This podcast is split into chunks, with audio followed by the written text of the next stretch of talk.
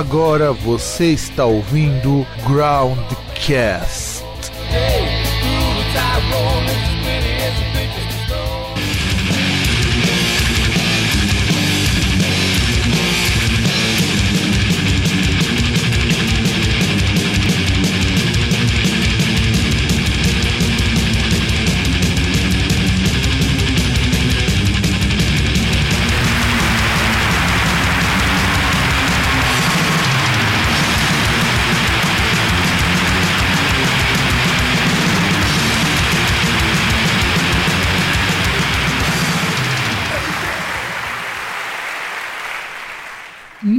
Bem, caros ouvintes, caras ouvintes do meu, do seu e do nosso programa Groundcast. Estamos mais uma vez aqui em 2022, vivos e nesse dia quente para o caralho. Não sei se estará quente quando vocês ouvirem esse programa. Estou aqui eu, Fábio, passando um baita de um calor, não há água e cerveja aqui de jeito.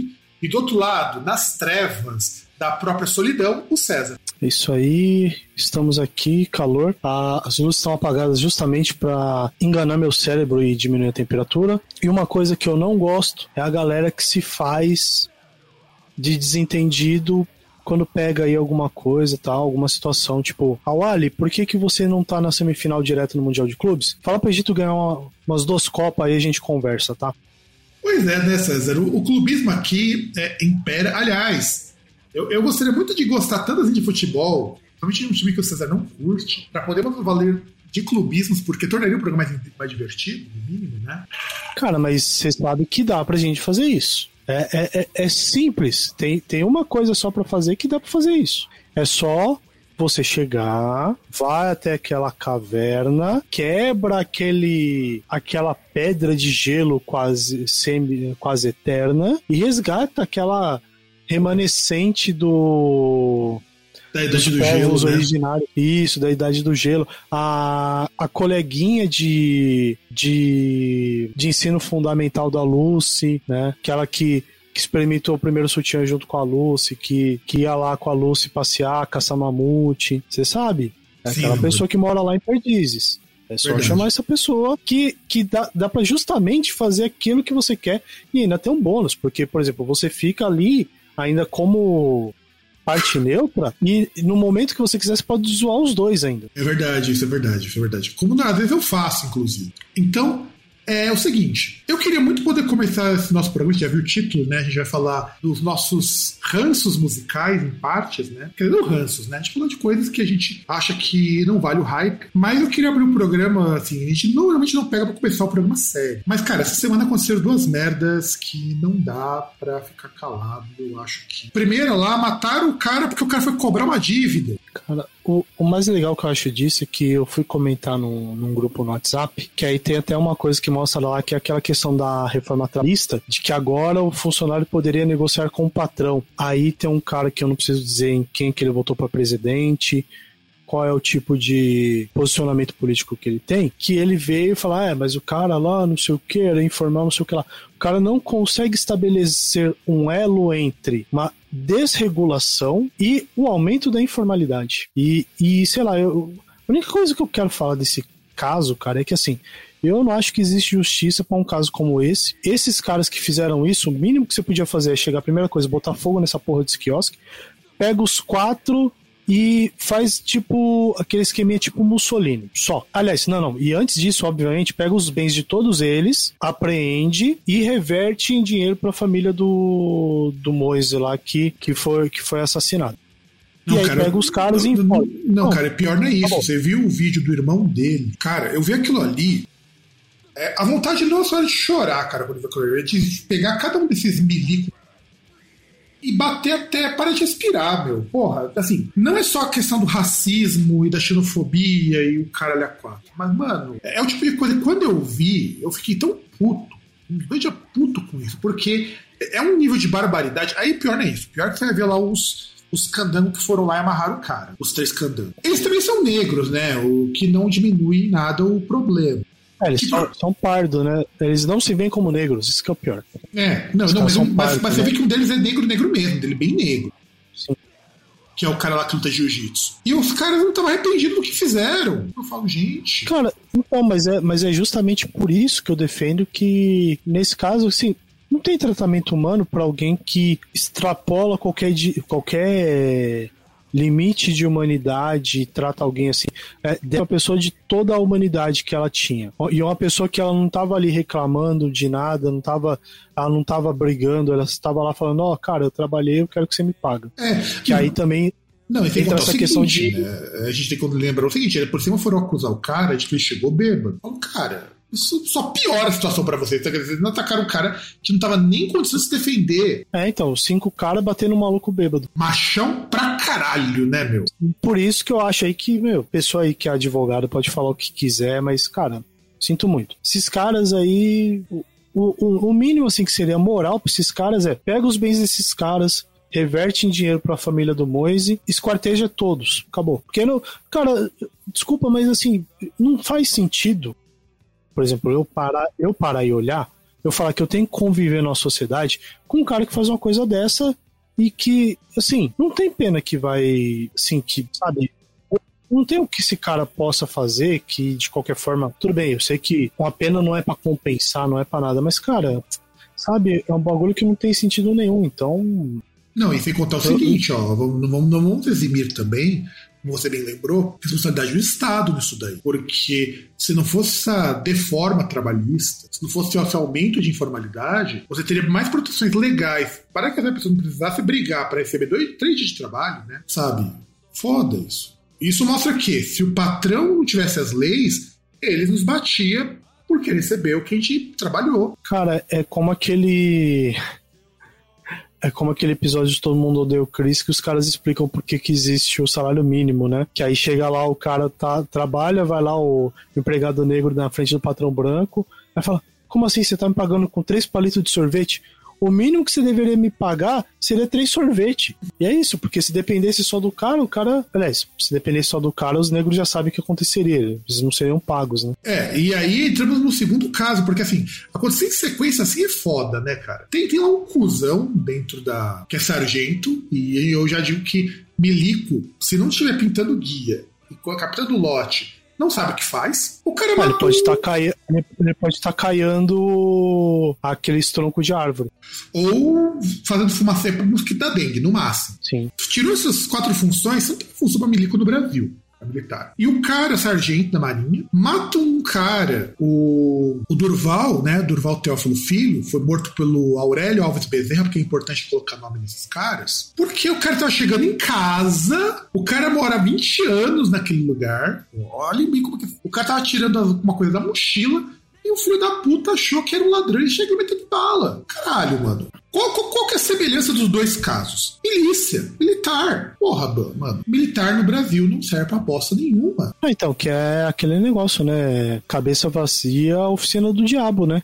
Porque militar não faz nada, não tem o que fazer. Não que também gostaria que militar tivesse o que fazer, porque. Aliás, se bem que poderia até ter o que fazer, né? Porque o que eles deveriam fazer, eles não fazem. Que eles poderiam fazer policiamento de fronteira, coisas lá que polícia não pode fazer, não daria para fazer, porque não tem equipamento, coisa do tipo, né? Poderia fazer isso aí, poderia. Vez ou outra eles constroem estrada, e a única vantagem é que pelo menos eles constroem estrada, eles não superfaturam, teoricamente. Então, mas superfatura, outra aí, ó. mas superfatura leite condensado que a gente sabe que faz isso. Ah, não, mas isso aí não é. Não, então, mas isso aí são os caras que. Né? Tô falando militar que vai chegar no ponto vai trabalhar. A gente tá falando igual o cara que carpina um lote, o cara que faz essas coisas. A gente não tá falando do, do picão lá que, que esfrega a farofa nos mamilos ali.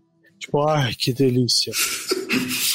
é, porque, é porque ele é um porco no rolete, cara. Porco no rolete com farofa. Quem nunca? Mas assim, eu fiquei puto, cara, porque o do congolês eu já achei, lá do Moisés, eu já achei foda, porque todo o contexto é uma merda. Mas eu fiquei muito mais puto com o do general ali, porque o cara estava voltando para casa. O cara só foi pegar um negócio não, porque, da mochila. Que basicamente o cara matou um vizinho só porque. Ah, não gostei do seu tom de Pantone. Pá.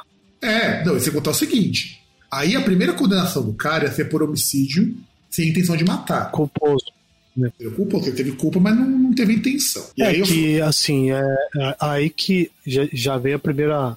A, a, parte legal que, tipo, os caras passam um pano falando, ah, como é que ele ia saber que o cara não era bandido? Porra, o cara ele tá numa mochila tirando o negócio, ele não tá nem perto de você, você vai falar que o cara é bandido? Qual que é a... Você tá vendo ele, ele junto com a pessoa tirando algo da mochila, como se ele fosse apontar a arma? Não, ele vai dizer, não, ele não. viu o cara pegando coisa na cintura. Foda-se, cara, você não é policial. Não tá patrulhando. Mas beleza.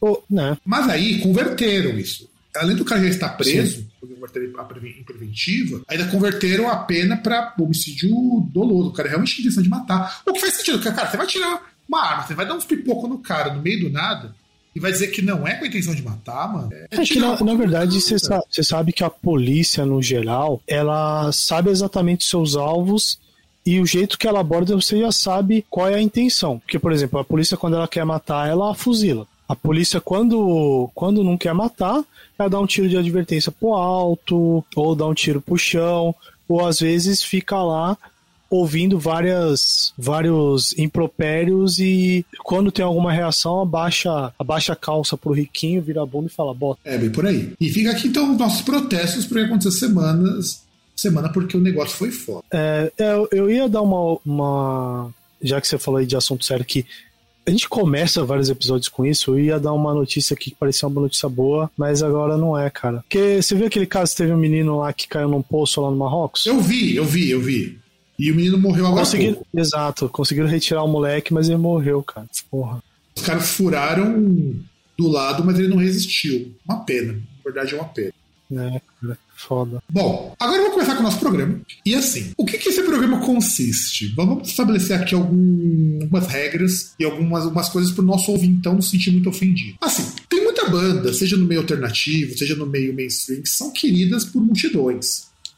Mas não são bandas que tocam a gente em algum momento. Ou fases de bandas, como vai ser no meu caso, em algumas bandas que eu vou citar, que me tocam nesses momentos mas que geral vai falar que é muito bom e você vai estar sendo com. Não é que nem você, por exemplo, falar, sei lá, que, que funk é uma porcaria, porque você tem sempre todo um secto gigantesco de gente para defender que funk é uma porcaria. Não, tô falando assim. Bandas das quais a gente muito dificilmente vai encontrar quem fale que é contra, ou que não gosta, ou não, ou não gostar se torna uma coisa terrível. E não, isso não é atestado de qualidade, embora alguma dessas bandas vai ser testado de qualidade sim. Que são bandas que não são tão boas assim, por alguns motivos que a gente vai explicar. E a gente vai explicar o seguinte: são coisas que a gente não curte, ou não curte muito, ou não vê muita graça. Não necessariamente pode, pode ser que a gente goste de alguma coisa da banda, mas não é o tipo de coisa que você vê, que você vai dar, desperdiçar sua atenção. E aí o outro vai dizer o que concorda, o que acha, porque pode ser coisa que ele goste, pode ser coisa que ele também não goste, pode ser coisa que é indiferente também, porque não conheça. Mas não vale, isso vale povo então também, ficar chateado porque alguém vai falar mal daquilo que você gosta. Nós, nós somos adultos, nós sabemos lidar com isso, Espero que nosso então também. Então, dito isso, vamos começar. Eu acho que eu quero começar com algo que acho que geral aqui já sabe que eu não gosto. Assim, eu aprendi a desgostar menos com o tempo, por incrível que pareça, que é a Legião Urbana. E, e, desde que eu era moleque, eu nunca saquei qual era o hype com essa Porque as músicas são todas iguais. Mas assim, eu gosto muito do primeiro disco da Legião Urbana. Eu acho o primeiro disco muito bom. Que era mais punk, mais pós-punk, era bem legal. Que até tem a geração Coca-Cola nos primeiros discos. São músicas assim, muito boas. O Que País é Esse? Sabe? Tudo essa é, fase. Que era com a, o Renato Rocha lá, o baixista, que depois morou na rua lá e morreu.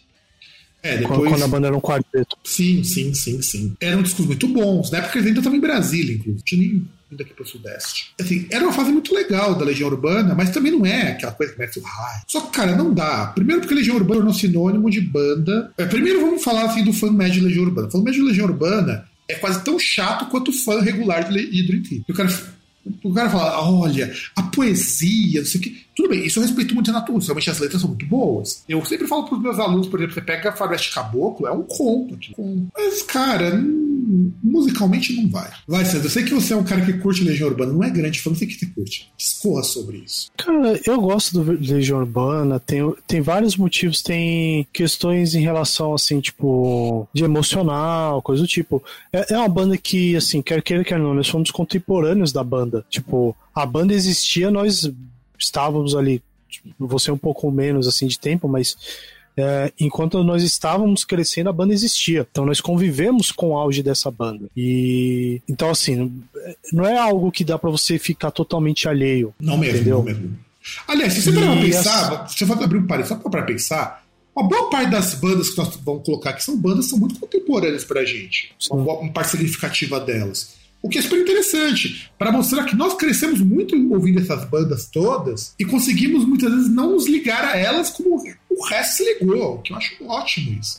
E, e aí, assim, tipo, cara, é que assim, eu, eu tenho uma história para contar sobre isso, que assim, eu estudei no ensino médio, segundo e terceiro ano, médio técnico, com, com um colega que ele tinha um apelido, carinhosamente, de Russinho. Você imagina por que, que o apelido dele era assim? Ele também cortava pros dois lados? Não sei. Tinha jeito de que sim, torcia pro São Paulo, mas teoricamente não. Só era um cara lá que era bonitão tal, que tipo, se, se você vai com ele na balada, ele come todo mundo e você fica lá só olhando, se ele curtir. Mas tudo bem. É um cara que, se chega você, se chego eu e ele na, chegasse eu e ele numa balada em condições normais, a mina ia gostar se, chegar, se ele chegasse, se eu chegasse, ia rolar um spray de pimenta ou qualquer coisa do tipo. E se chegasse no cara enfim... também rolava, então quer dizer, era realmente para todo mundo. Mas enfim, é... só que aí o que acontece? O cara ele é muito fã de Legião Urbana. É que aí eu, eu não sei, a gente tem que definir essa questão de fã médio. Porque assim, o cara que gosta, assim, gosta de Legião Urbana é igual o cara que gosta de Raul Seixas, é igual o cara que gosta de Rain Fitter. O cara que gosta, ele vai ter motivos lá, vários, para gostar e não gostar.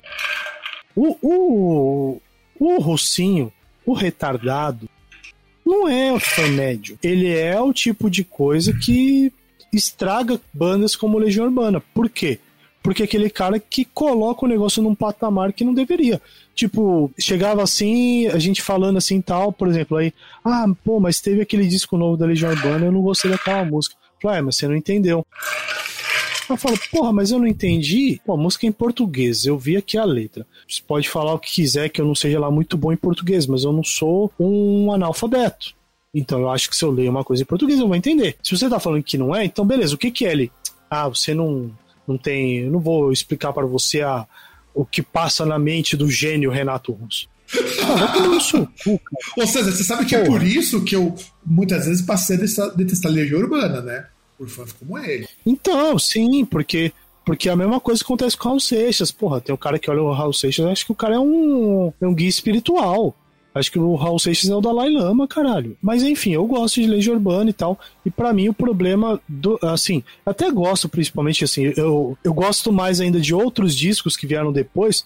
Porque justamente, tipo, você tem o, o rock brasileiro que agrega coisas que são estranhas ao rock brasileiro, como bandolim e coisas do tipo que coisa que o Legião Urbana fazia várias vezes em outros discos, e, e, com estruturas, às vezes, com coisas que não tem a ver com rock, entendeu? Não tem aquela coisa direta, aquele negócio de distorção, porrada e tal. Só que o problema, Legião Urbana é igual Jesus Cristo. As ideias são boas, o problema é a fanbase, principalmente aqueles que são mais fanáticos. É, por isso que eu falo, eu, eu até respeito muito o, os primeiros discos, que eu acho que eles muito legais, e o resto, assim, musicalmente para mim não, não desce acontece. Embora eu admira muito as letras deles. Vamos lá, César, tua vez de dar o tapão na cara. Cara, só pra finalizar a última frase, só. Cara, você pega a Legião Urbana, você pega uma música que todo mundo acha que é uma música triste, que é Vento no Litoral, que é o cara falando bem de um processo que ele terminou com a pessoa. Que, tipo, todo mundo ouve a, a, a música, a canção, e acha que a canção é triste.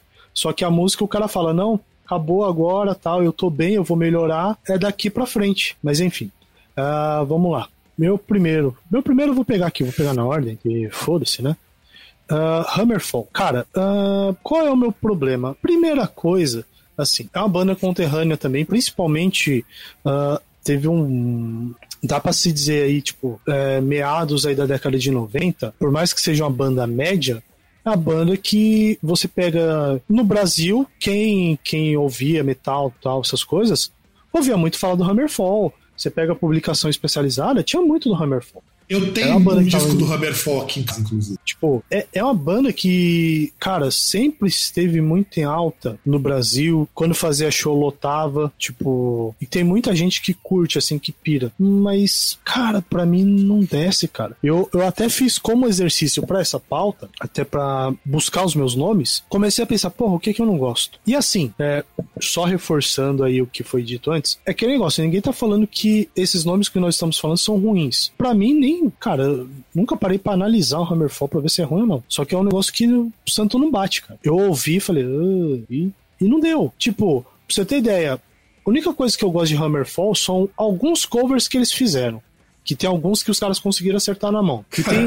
Pior que eu acho os covers do Hammerfall, a maior parte bem ruins, cara. Não, mas a maior parte é ruim. Só que tem um ou outro que salva. Agora você imagina, você tem um disco do Hammerfall. Então, assim, teoricamente, para você, tipo, ah, tem esse disco aí, pode ter músicas que você gosta. Não sei se é mais 50% ou menos 50%. E tem os covers que alguns se salvam, mas a maioria você acha ruim. Agora imagina para mim que eu não gosto de nada dos caras, porque eu ouço as músicas dos caras, cara, não, não desce. E só algumas covers eu acho que são é, apresentáveis. Deixa eu fazer uma pergunta, você, você ouve é, Manowar? Cara, ouço uma outra coisa, também não sou muito fã do, do Manowar.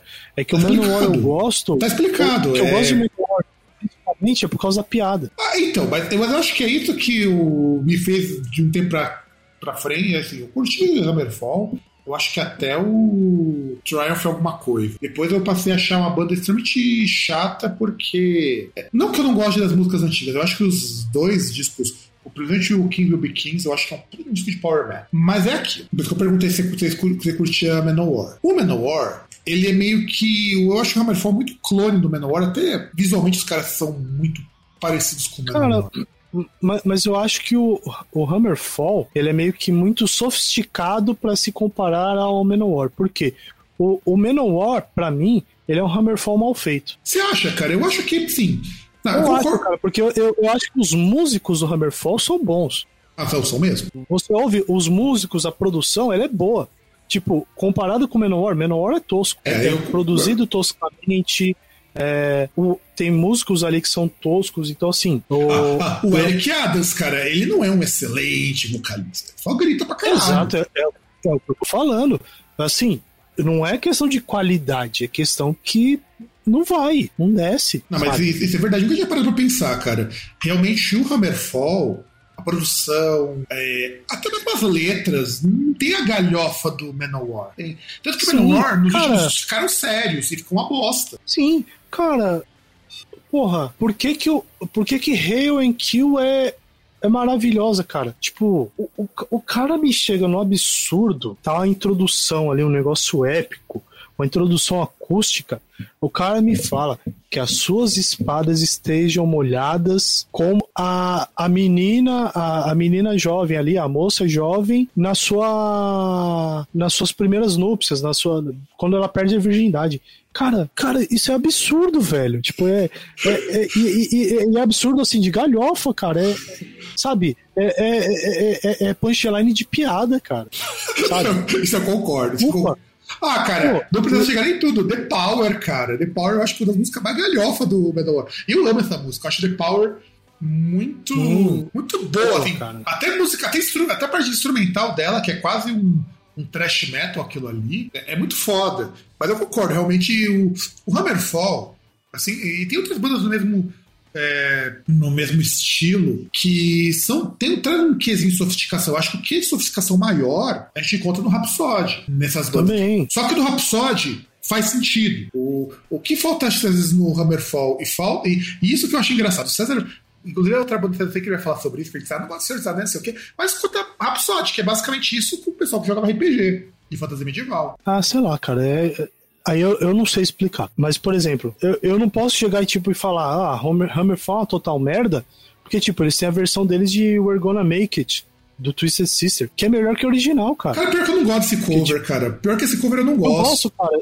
Eu, eu, eu, acho que ela, assim, eu acho que ela tem uma. Ela carrega uma energia, assim, por ser mais rápida. Mas perde a galhofa, cara. Perde a galhofa. Ah, mas, cara, mas aí o. Assim, We're Gonna Make It não é a questão da galhofa, é outra coisa, cara. É, sabe? Porque te, teoricamente é, é uma música que teoricamente não seria galhofa, sei lá. É, é uma letra que faz algum sentido. Faz, mas, é, mas não é. Mas, Sisters, música legal do. Hammerfall de cover que eu gosto é o cover dele de Judas Priest. Não lembro Cara, qual é o nome da Judas? É, faz parte de um tributo ao Judas, inclusive. Eu lembro, mas eu não. Cara, porque, por exemplo, eu fui ver Aí eu tenho sete. Sete não, cinco. Tinha aqui cinco músicas do Hammerfall que eu, que eu tenho como é, que eu dei like no Spotify e que eu ouço. São todas o disco Masterpieces que junta, que é a coletânea lá de 2008, que junta, junta cover, coisa do tipo, né? Não sei exatamente tudo que eles juntam, mas tem, tem os covers. Por exemplo, não gosto de do cover deles de Breaking the Law. Então, Breaking the Law, é eu gosto desse cover, porque o que parece, eu gosto.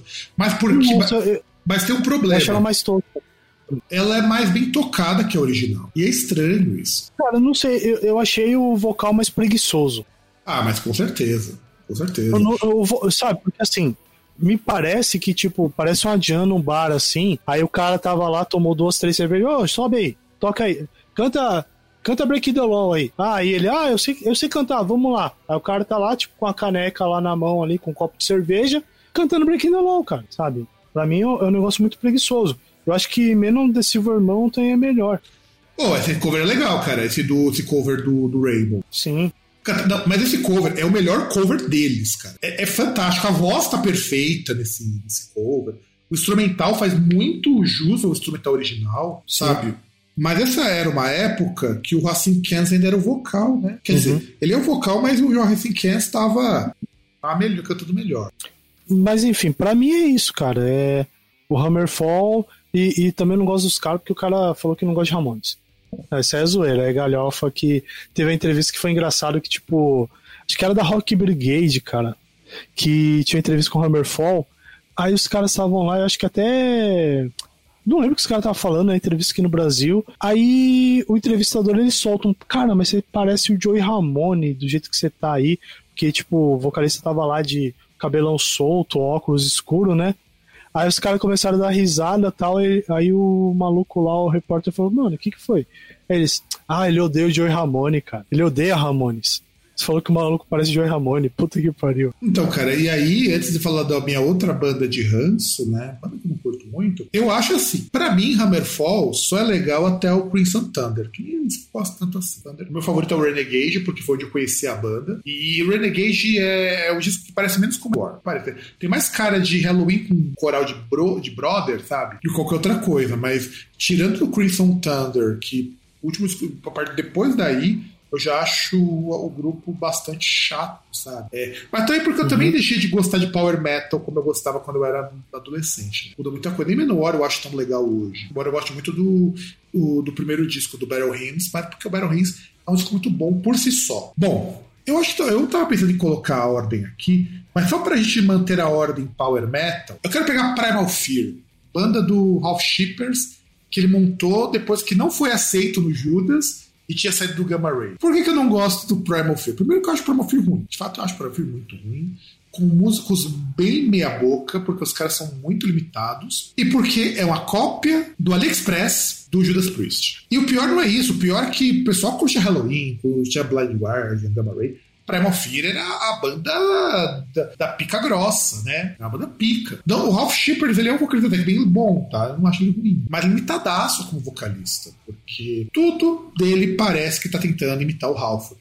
E, e, o pior é que a gente aqui, eu e meu irmão, a gente deu o apelido pra ele de Ralph Nipples, né? Porque por alguma razão, quando ele começa a dar o agudo, ele bate uma apertadinha no mamilo. E, e acho que deve ser porque ele tá regulando o tom, né? Só, só se for.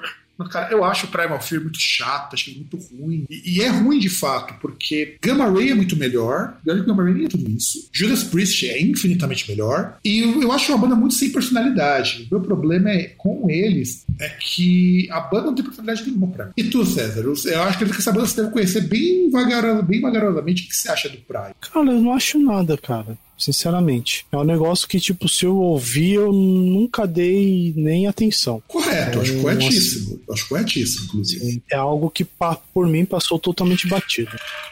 Tipo, é, até uma coisa que talvez a gente vai falar aí, mas até nesse nesse gênero aí que nós pegamos aí nesse começo, muitos têm capas muito melhores do que a música ou do que ou que por algum motivo chamam, nos chamam mais atenção do que a música em si.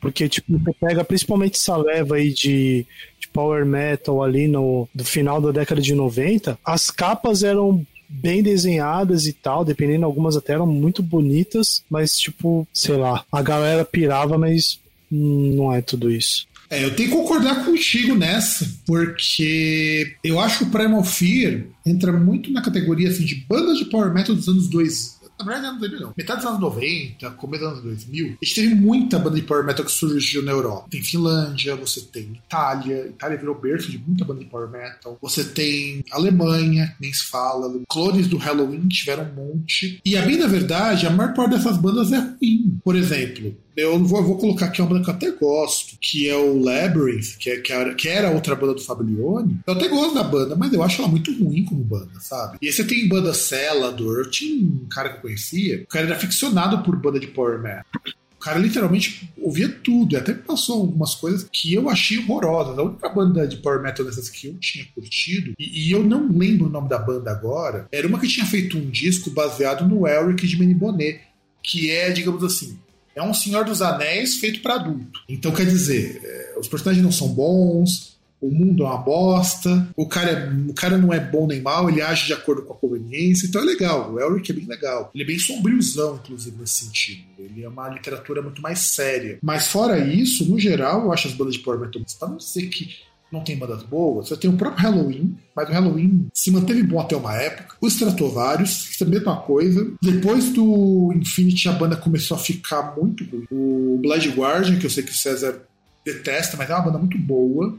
Mas tem um começo muito ruim, um meio muito bom e um fim muito ruim. Depois do, do, do, do disco após o. Agora não lembro o nome do disco, que veio depois do Night Fun Middle Earth. Depois daquele disco, o Blood Guardian pra mim se torna uma banda bem, bem mais ou menos. Você tem o Gamma Ray, mas o Gamma Ray tem três, quatro discos bons e o resto dispensável.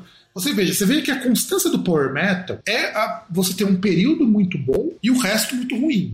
Cara, é que aquele negócio, parece que power metal é, é um bagulho assim, tipo, os caras se juntam lá, aí tenta achar um som pra banda. Aí depois os caras acham um som pra banda, os caras pegam, dão tudo de si numa fase ali, um, dois, três discos. E, e, e, e assim, espreme pra sair o melhor. E depois sobra o seu bagaço. É que depois fica adulto, né? Porque Power Metal parece muito essa coisa de som de moleque. Ah, cara, mas. Ah, mas eu acho que não é, não é isso, cara, porque tem muito da questão de acabar a criatividade, tem um monte de coisa, porque o power metal você pega, tem várias bandas ali, é um estilo que muito que se base, tem muita base na questão do, do, fantástico e tal, principalmente a literatura fantástica, mas não é só isso. Não, e sem contar o seguinte, o que me incomoda muito o Primal Fear, ao contrário de outras bandas, é que o Primal Fear não se reinventa em nenhum momento.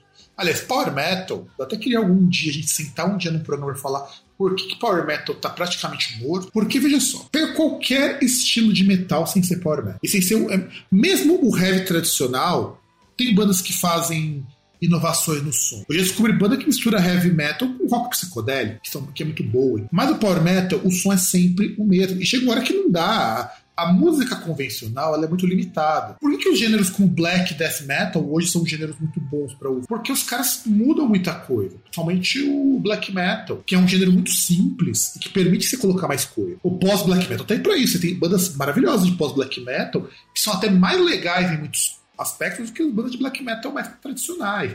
E mesmo é o black metal tradicional tem coisas diferentes. E, e os caras até assim, você vê que tem a questão do salto de qualidade em outros aspectos, questão de produção e tal. Não, não precisa mais ficar naquele negócio tosco.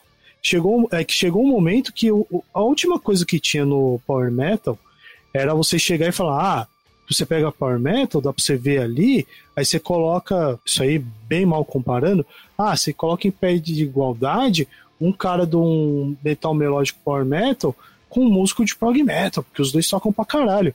E hoje, tipo, você pega vários estilos ali, não vou nem dizer em estilos complexos como math rock, coisa do tipo, mas tem outros estilos que, tipo, os músicos que produzem essas coisas, tipo, são músicos que tocam pra caralho. Ah, sabe? o Imperial Triumphant, que... o Imperial Triumphant, que é uma banda de black metal que eu curto pra caralho, os caras usam é, elementos é, composicionais de jazz Cara, jazz é Sim. é difícil você encaixar numa música pesada. Eles fazem. E, e exige um puta num conhecimento musical, não é simplesmente ficar.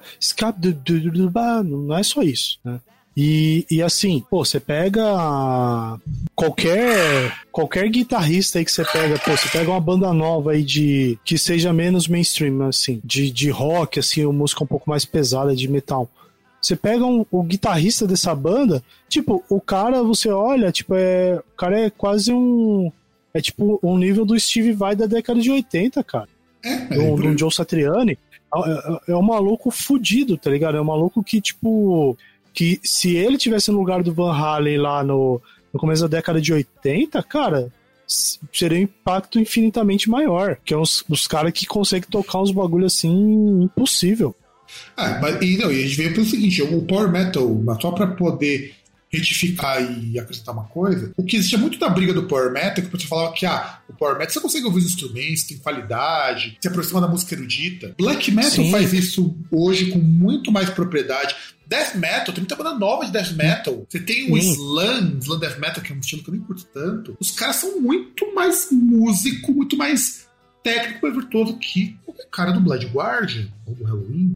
Sim, pô, é, é, justamente isso que eu tô falando, porque assim, cara, você pegava antes, é, era aquele negócio que era bem isso, tipo, porque até mesmo por preferência dos caras de black metal, tipo, você olhava assim, ah, mas black metal é só barulho. Ah, porque não dá pra ouvir instrumento, o cara não toca. Tipo, o negócio é uma porcaria, tá ligado? Então, assim, aí falava, pô, os caras não tocam nada. A, até nisso os caras, você vê num ponto que, tipo, os caras mudaram nesse sentido e, e você vê caras, assim, que tocam pra caralho. Por exemplo, puta, tem uma, tem uma banda que eu, eu vi algumas coisas porque tinha aquela ah, tinha uma das minas que tentou participar daquela banda do, do Detonator quando ele saiu do Massacration, que ela fazia vários vídeos tocando. Ah, tocando riff solo dessa banda, eu acho que é o Born of Osiris, que é a banda de deathcore. Mano, os caras tocam.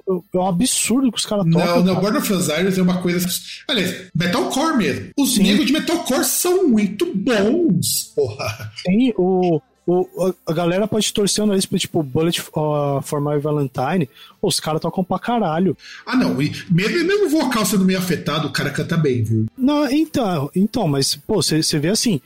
Uh, você uh, pega uma leva de músico, cara, que, porra, é absurda, tá ligado?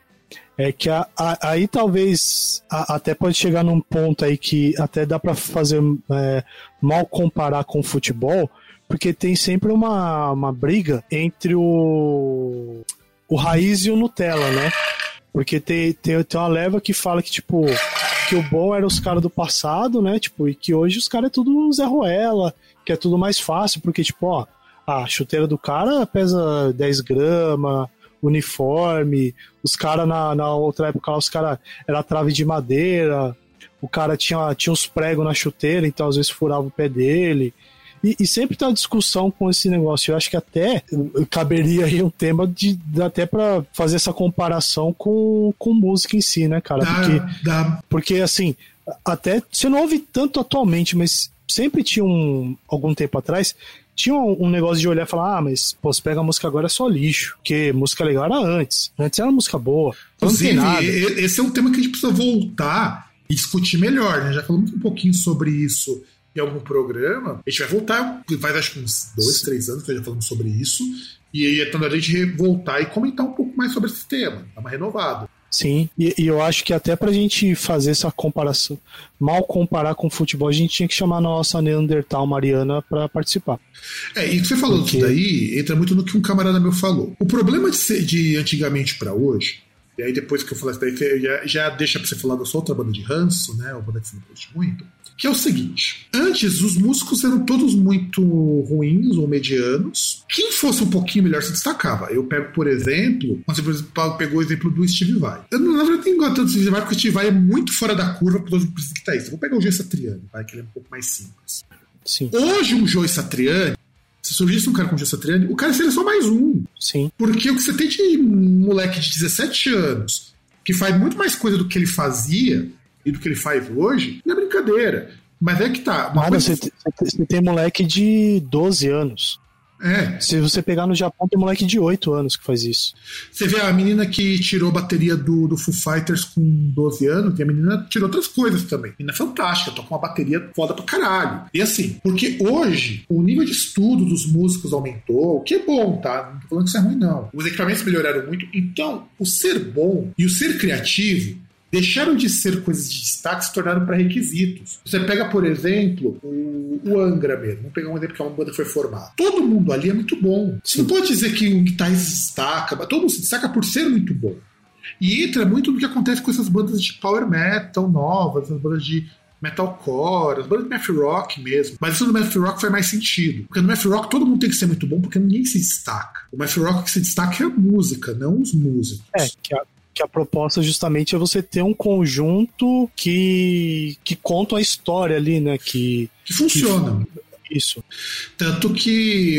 E tanto que o que você foi para se diferenciar nesse meio? É você tentando propostas que fazem sentido e que são boas. Eu pego, por exemplo, uma, embora não é a minha banda favorita, mas eu gosto muito, as moças do tricô. Elas são um exemplo de math rock que é tão complexo musicalmente, quando você presta atenção no que elas fazem. Ou quando a gente analisou aquela banda Zoe. Zoe é uma banda extremamente absurda, e a tecladista dos caras é uma monstruosidade que deixa qualquer tecladista de metal no bolso, cara. Ela põe no bolso qualquer um deles e come com farinha, porque, mano, a minha, e a moça é nova. Ela toca um teclado. Ela é formada em piano clássico ainda por cima. E ela toca teclado para jazz. Ou quando a gente ouviu lá Mouse on the Keys.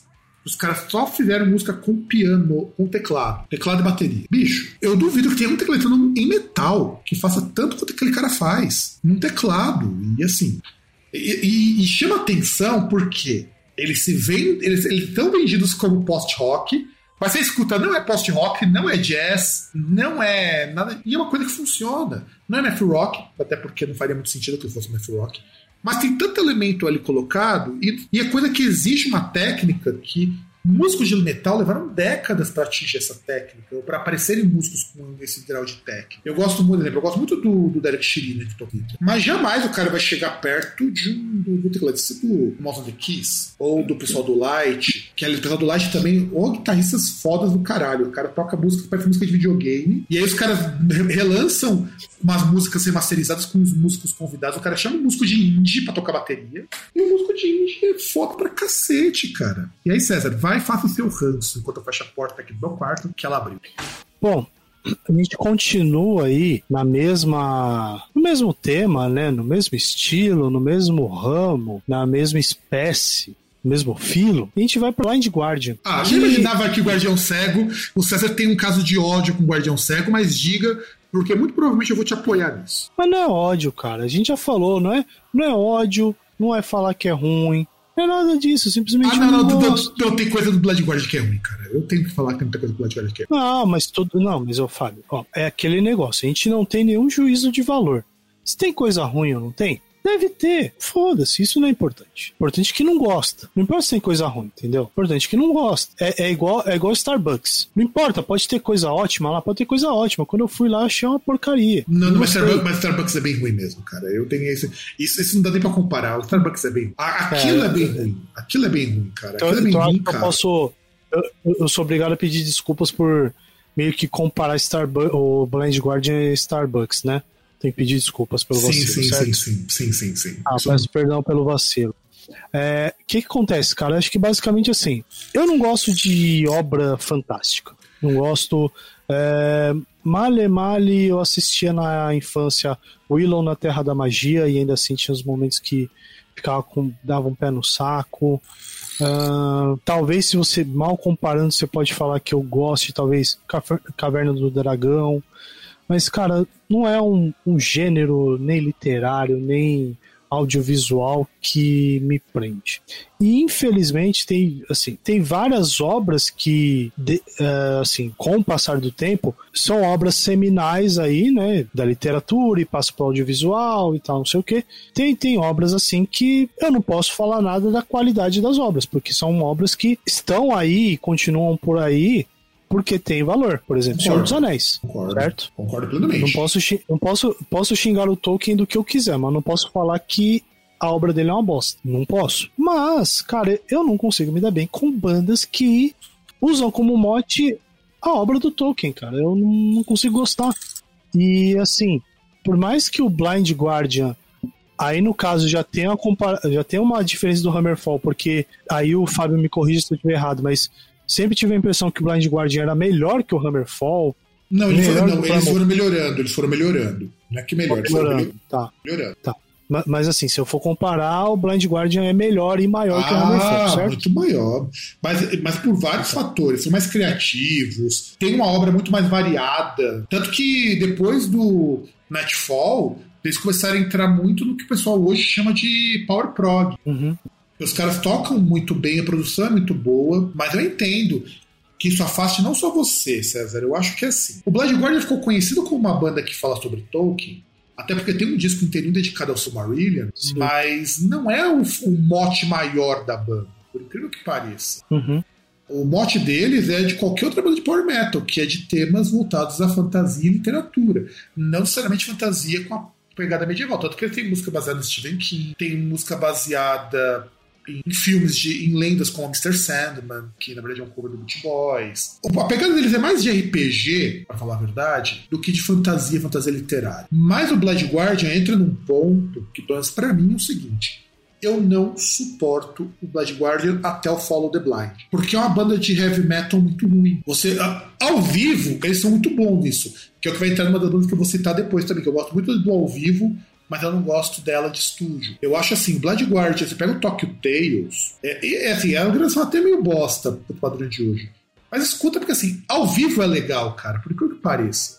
E são músicas que eu detesto. Eu tô pegando músicas que eu detesto mas que ao vivo ficaram muito legais. E que, por exemplo, Journey Through the Dark. Eu acho essa música horrorosa. Nossa. A voz do Hansi Kurt tá muito ruim, porque quando o Kurt começa a largar o baixo para só cantar. E, mas a questão não é essa. A questão é que o Blood Guardian ele tem uma fase muito boa, que é do Imaginations até o Nightfall. É a melhor fase do Blood Guardian, melhor. É quando eles viram Power Metal de fato, né? quando eles saem do Heavy Metal heavy thrash metal, é meio trash, inclusive, e vai pro, pro power metal. Chega no ápice no Nightfall, depois vai pro lado mais prog. Inclusive, eles têm até um cover do I Know Butterfly, do Yangada da Vida. Que é um cover ok. Eu não acho bom, eu acho ele ok. Mas a grande questão do Blind Guardian pra mim é, é uma banda que eu cresci ouvindo muito Blind Guardian. Até por conta dessa ligação com fantasia, com RPG e tudo mais mas eu só consigo gostar do Blood Guardian de três discos. É, o, o, Forgotten Tales, que é um disco com algumas versões acústicas, e com cover de The Wizard, muito bom, e um cover de Queen, o Spread Your Wings, que é maravilhoso, um cover bem legal. Mas tem muito cara de cover de boteco, sabe? Parece cara gravado no botecão, tem muito cara. Mas é bem legal. Spread Your Wings é bem legal. Inclusive, fica mais legal com eles do que com o Queen, porque o Queen tem toda uma preparação, preparo de volta. Aquela ali meio desleixado, e por isso que ela é legal. E The Wizard, porque é muito difícil você cagar numa música como a The Wizard. Hum, e tem uma versão acústica de Bart Song que eu acho melhor que a versão bem melhor. E só que assim, o problema do Blood Guardian para mim hoje e uma banda que eu adoro é. Follow até o Follow the Blind, eu não consigo gostar. Depois do Nightfall, eu não consigo gostar. É, são três discos específicos, é uma banda que eu gosto por três discos. E eu concordo contigo, eles realmente parecem, soam muito melhor, mesmo os discos anteriores, do que as bandas mais novas, porque a proposta do Blind Guard é diferente. Inclusive, Coisa que eu recomendo muito para vocês ouvintes, até pro César que não é muito fã. Porque nada impede de você gostar de uma música ou outra dessas bandas, como algumas que a gente vai citar que tem coisas que eu gosto de uma música ou outra. Bright Eyes é uma música maravilhosa. É uma música que é um heavy metal, uma coisa assim. É diferente de qualquer coisa do Blood Guardian posterior a isso. Bright Eyes é uma baita de uma música. Foi a música que fez gostar do Blood Guardian. Eu gosto muito mais do Imagination Story do Other Side por causa de Bright Eyes. Acho Bright Eyes uma música sensacional.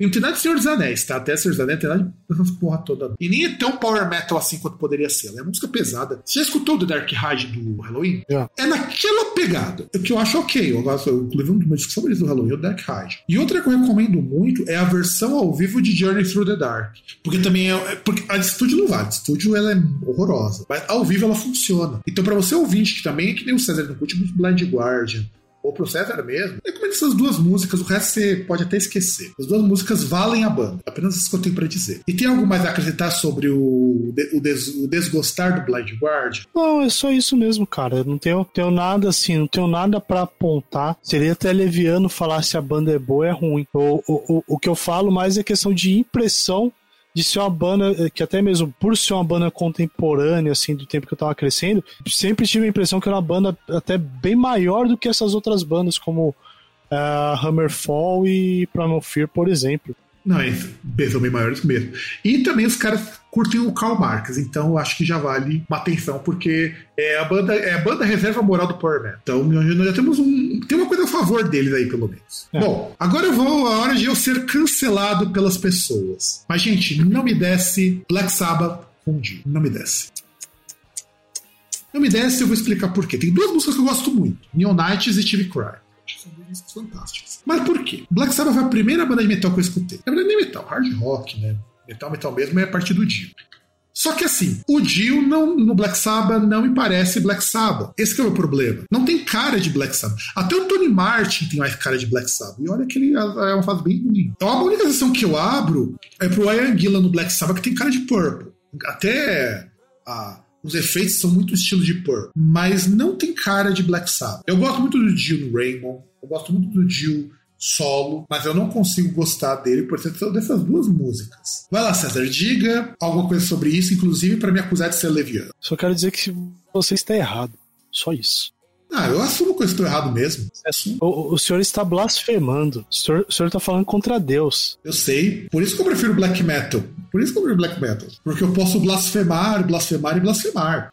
Ah, não, eu sou suspeito para falar porque assim, a Black Sabbath é uma das minhas bandas favoritas, então assim, é, para mim seria questão de você ver fases que eu gosto menos do Black Sabbath, mas não de desgostar. Talvez discos, músicas, tudo bem, mas nada assim para falar, ah, eu não gosto, não tem como. tudo que ocorreu no Black Sabbath, até aquilo que não foi bom, teve alguma importância, então eu acho um jeito de gostar. Não, eu só concordo, realmente teve alguma importância. Inclusive o Dio é muito importante no Black Sabbath. Mas me incomoda não, porque, não, porque não soa com o Black Sabbath pra mim. Isso que é o problema. Não, mas eu não, não falo nem do Dio, porque o Dio foi preponderante pro Black Sabbath continuar, porque naquela fase, quando o Ozzy saiu, se não tivesse entrado o Dio, se tivesse entrado, sei lá, o Tony Martin, provavelmente depois de dois, três discos o Black Sabbath teria acabado, se não antes. Concordo. Porque era um cara que não tinha como separar o rojão. O, o Dio, por mais que tivesse até algum nome, ele consegue ganhar uma. Ele consegue ganhar uma projeção e dar uma projeção pro Black Sabbath que, que coloca ele em pé de igualdade com o Ozzy, que tinha acabado de sair e montou um projeto novo.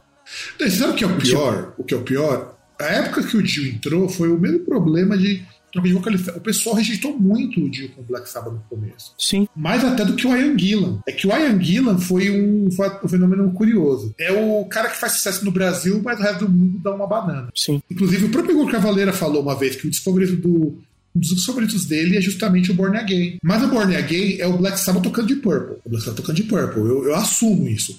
Mas ah. o Black Sabbath com o Dio é tocando Power Metal. Quase um Power Metal. A, a, melhor coisa que tem no Born Again é a capa. Aí você tá sendo maldoso, cara. O Born Again é muito bom. Como disco é muito é. bom.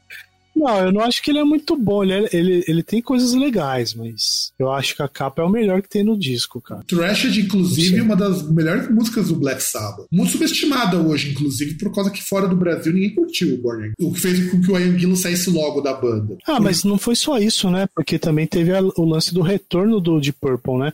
Porque foi meio que um. O Black Sabbath foi meio que um rebote, né? O Ian Gillan saiu do Black do Deep Purple, tava triste ali sozinho. O Black Sabbath olhou e falou: Acho que eu vou pegar, vou dar uma catracada, hein? Foi lá, deu uma catracada, foi legal, foi gostoso.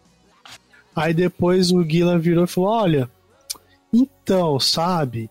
A gente ficou, foi legal e tal, mas o o Hit tá me chamando de volta e eu vou voltar com ele porque eu amo ele. Tchau. Não, na verdade a treta foi maior ainda, porque ele tinha saído porque tinha tretado com o Blackmore.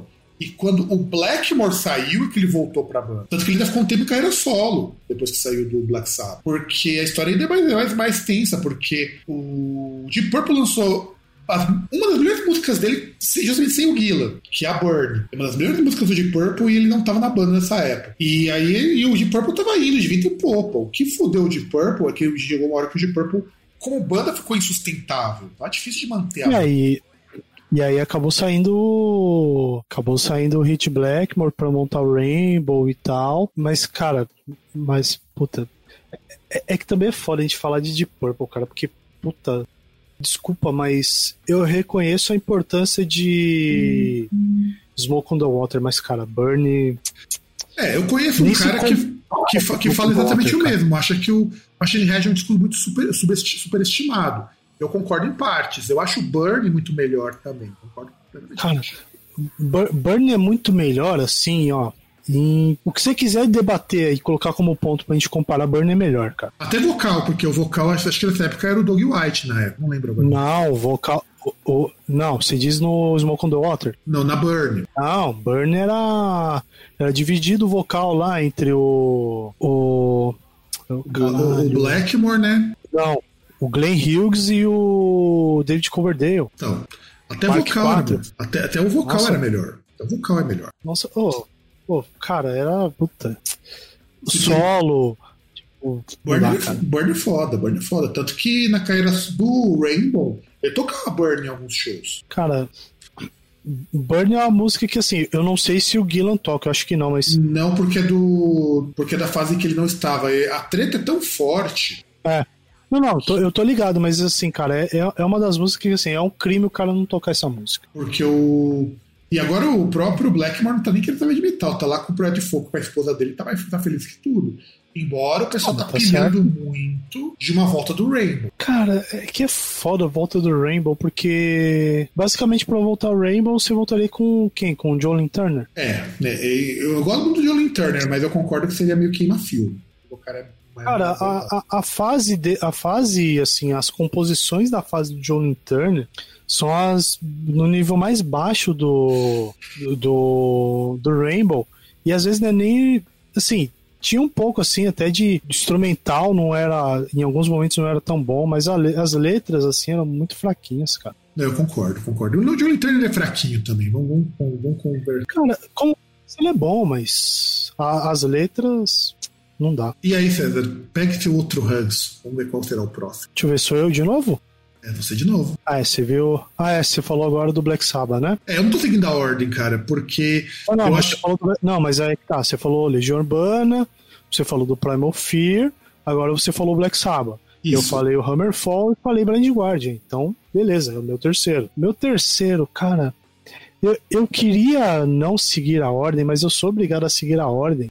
Não, você não é obrigado. E, não, obrigado. Eu sou obrigado. Não, eu me obrigo a seguir a ordem. Eu, eu, eu tenho um compromisso com a ordem. Você é um agente do caos. Eu não, eu tenho um compromisso é, com a ordem. Eu tenho até uma fila do caos que eu uso de vez em quando, então eu concordo contigo. Então, e como eu sou um cara que sigo a ordem, eu vou falar essa banda aqui e eu vou colocar uma opinião polêmica. Pode colocar porque eu também não gosto dela não, tá? Já aviso isso. Eu não gosto do Smiths e a única coisa que presta é o instrumental em How Soon Is Now só. Não, o pior é que eu tenho que concordar contigo, cara. How Soon Is Now, puta, aquele instrumental é fantástico. Nossa, não, cara, não, a, a, a, até Queen is Dead, se, se o Morrissey não cantar, seria maravilhoso. Então. Cara, co co começa que Morrissey é um reaça arrombado. I ia chamar de nazista, mas eu acho que é muito pesado chamar de nazista. O Morrissey é, é, é, é um facho velho e muito imbecil. Sim. O. Cara, o jeito afetado como o Morrissey canta não me agrada. Nunca me agradou, nunca vai me agradar. E agora, o, o, mínimo que ele tinha de coisa que as pessoas poderiam apontar como positivo, ele já não tem mais porque ele é um babaca. Mas você sabe que o jeito afetado foi justamente o que o Renato Russo copiou, né, César? É igualzinho. Sim, eu sei. Tanto que tinha aquelas comparações que é aquele negócio, falavam muito que ah, o Morrissey ele é um Renato Russo com a florzinha, ou vice-versa. Inclusive os, os trejeitos, são... os trejeitão no palco eles são iguaizinhos. Sim. Mas ainda assim, eu acho que a voz do Renato Russo é melhor, pelo menos. Morrissey nem a voz. Não, nem a voz só. Eu me incomodo muito com o, Renato, o Smiths, mas nem é tanto por conta da voz do Morrissey. Eu acho que é até condizente com o gênero. Eu só acho ruim porque não me desce Smiths de jeito nenhum. Então, mas para mim também não desce, só que para mim a, a cereja do bolo, a condição sine qua non pra não gostar do, do Smith é o Morrissey. Começa por aí. Não, mas eu, eu antes do, do, de eu achar o Morrissey um cuzão, eu já acho ele um cuzão porque ele é um vegano chato pra caralho. Porra, ele é vegano ainda? Ah, você mas não sabia. Você não sabia? Ó, ó. Cara, você acha que eu me interesso pela vida do Morrissey? Eu acho ele um arrombado. Eu não me interesso, mas do contrário de você, eu me informo. Indiretamente, mas me informa. O que acontece? O Morrissey, contar alguns causos, né? Aproveitar o, um minuto de ódio pra falar do Morrissey. Primeiro que eu, uma vez, eu não lembro se o show foi aqui no Brasil. Ele parou um show porque um cara começou a comer um churrasquinho e ele sentiu o cheiro. Ah. Cara, eu não sei, eu não tenho opinião sobre isso. Não, Só sei que o cara é um arrombado.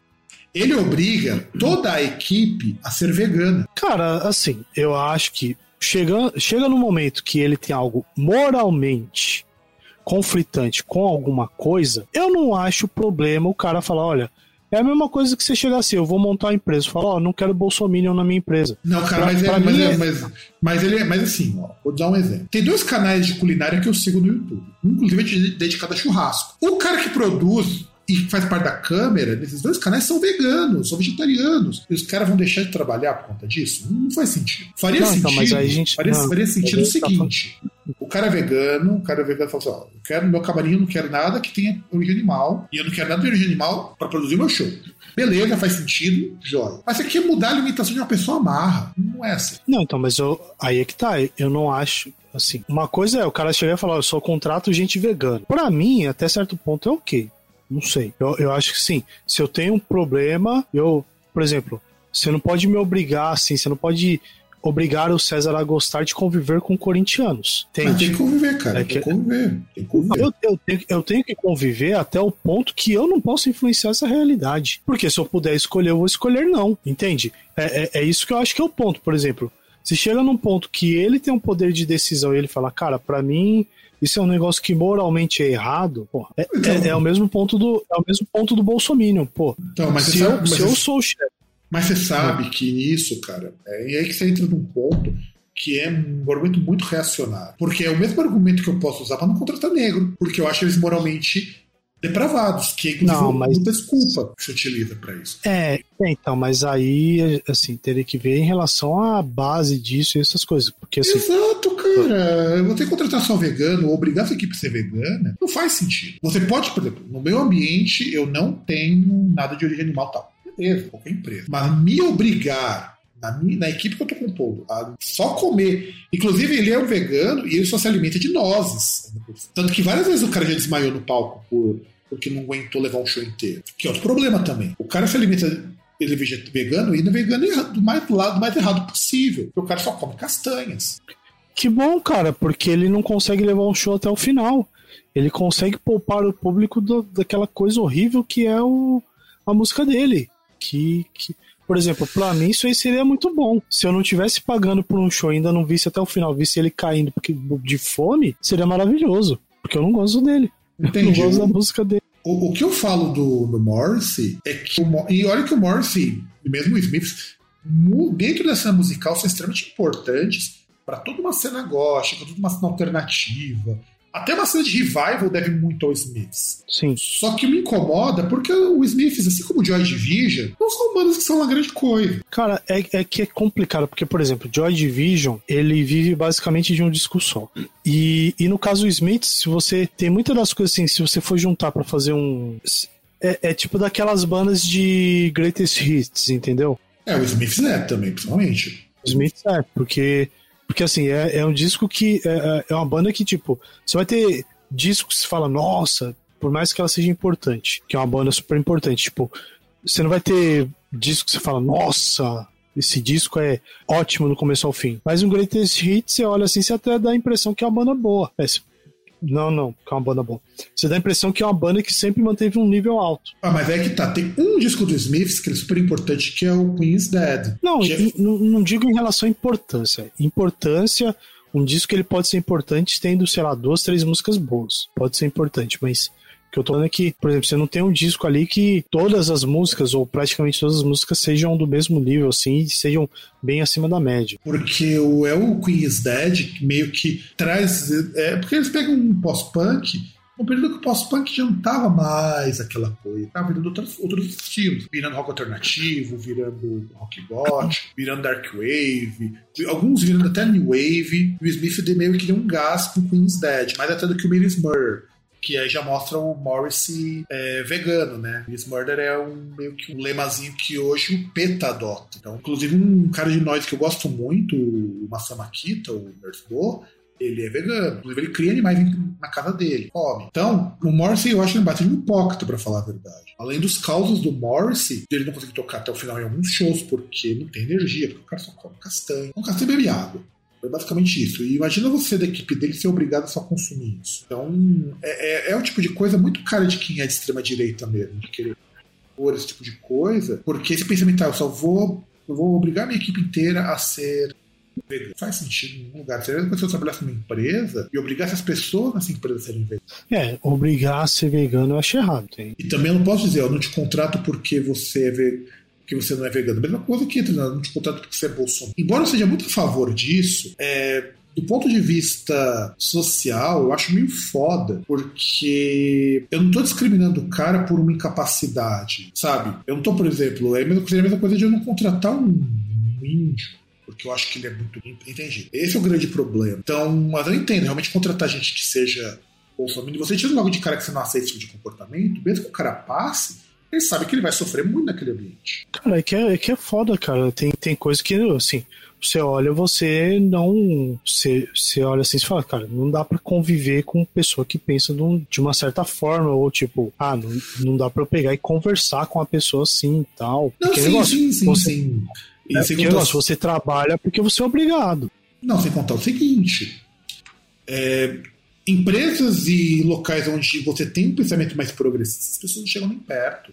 A própria empresa em si já é um limitador para muitos desse tipo de gente. É, não é que nem por exemplo, é diferente do de eu não contratar uma pessoa que não se vacina, porque é questão de saúde. É, sim, tem um risco de saúde. Não, então, é que na verdade as empresas, elas meio que fazem isso, só que elas não falam, né? Porque quando já começou esse boom aí da, de empresa varrer rede social para avaliar candidato, é isso. O cara vai procurar, ele vê alguma coisa ali que poxa, não pega bem ali para a empresa e já já fala, ó, esse aí não, não vai. A não ser que seja um cara que seja muito acima da média, tipo, ah, eu tô eu tô pegando um cara aqui que sei lá, ele ele deu risada da morte da Marielle, mas o cara tem tipo 20 anos de experiência no negócio lá, o cara é o melhor profissional do mundo nessa merda que eu tô precisando urgente. Não, sim, sim, sim. Aí você Aí você não tem o que fazer. É isso. E aí, César, agora acho que sou eu, né? Sim. Então, bora lá. É, já que sou eu, ah, vamos lá. Ah, já vou começar com outra banda que me fará ser cancelado. Mas isso daí não é nem tanto um caso de desgostar. É um caso de não ligar muito. Que é o Death antes do Individual Thought Pattern. Ou seja,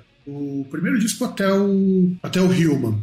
E olha que o Human bate de um disco. Por que eu não gosto de Death nesse período? Porque o Death era mais uma banda de metal. Tá certo, eles meio que foram os fundadores do death metal, mas não me soa tão bem quanto um Morbid Angel no primeiro disco, sabe? Que fugia desse esquema do death. O death começou a ficar legal para mim justamente a partir do Individual Soul Patterns, porque é uma banda que começa a ir para um lado mais prog metal, é mais técnico e mais profundo. Ele começa a sair não, não, no próprio é, Spiritual Healing, ele já é uma banda que tá preocupada com temas sociais. Mas, pô, você pega o individual Soul Patterns, que tem a The Philosopher, que é uma puta de uma alfinetada pro, pro mais Vidal do Cynic, porque na época o cara não queria assumir que ele era gay, mesmo dando uns pega no Chuck. E assim, ele ficou muito puto com isso. Falou, pô, você fica criticando que eu, que eu, eu gosto de rapazes e tal, mas você não olha pra sua própria sexualidade, é meio foda é pesado. Você pega o disco, ele é muito pesado. Mas o até o Human, eu acho que a sonoridade deles não era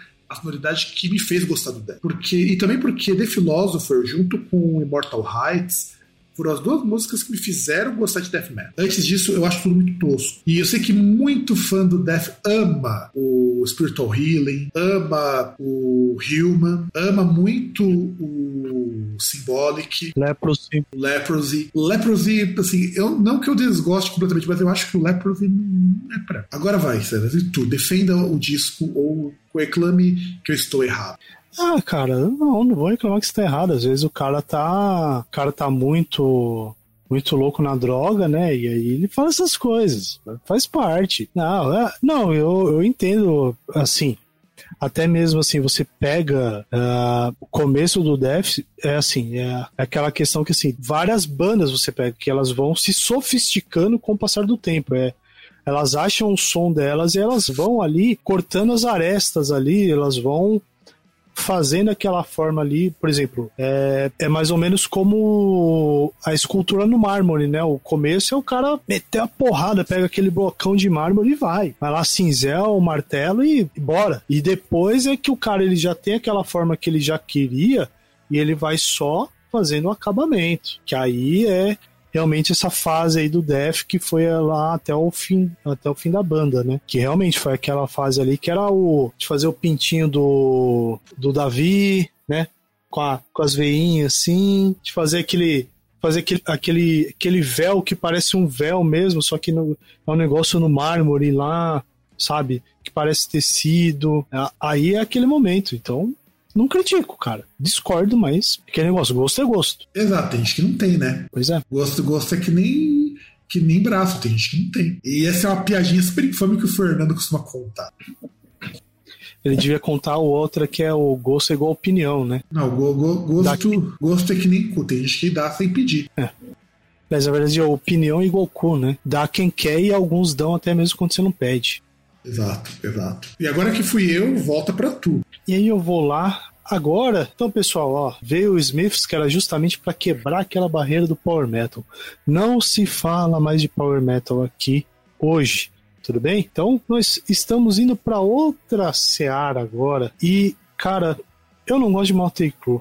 Cara, na verdade, dá pra falar. De... Eu acho que você não deve gostar tanto do Motley quanto a próxima pelos mesmos motivos. Sim, sim. Aliás, ah, Posso juntar as duas? pode, pode, pode. Tá.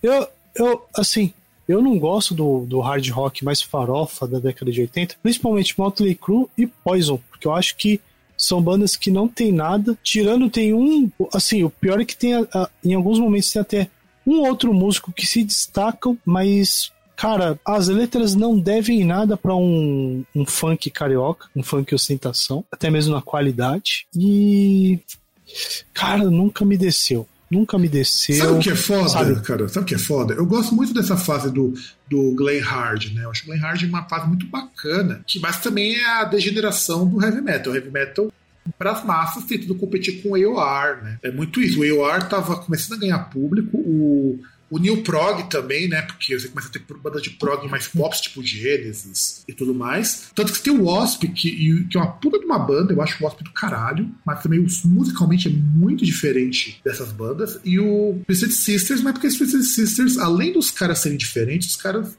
não se levavam a sério. O Twisted Sisters está para o Glay Hard, assim como o, o Manowar está para o Power Metal. Inclusive. Mas a é diferença é que o D. Snyder é foda. É, o D. Snyder é muito bom.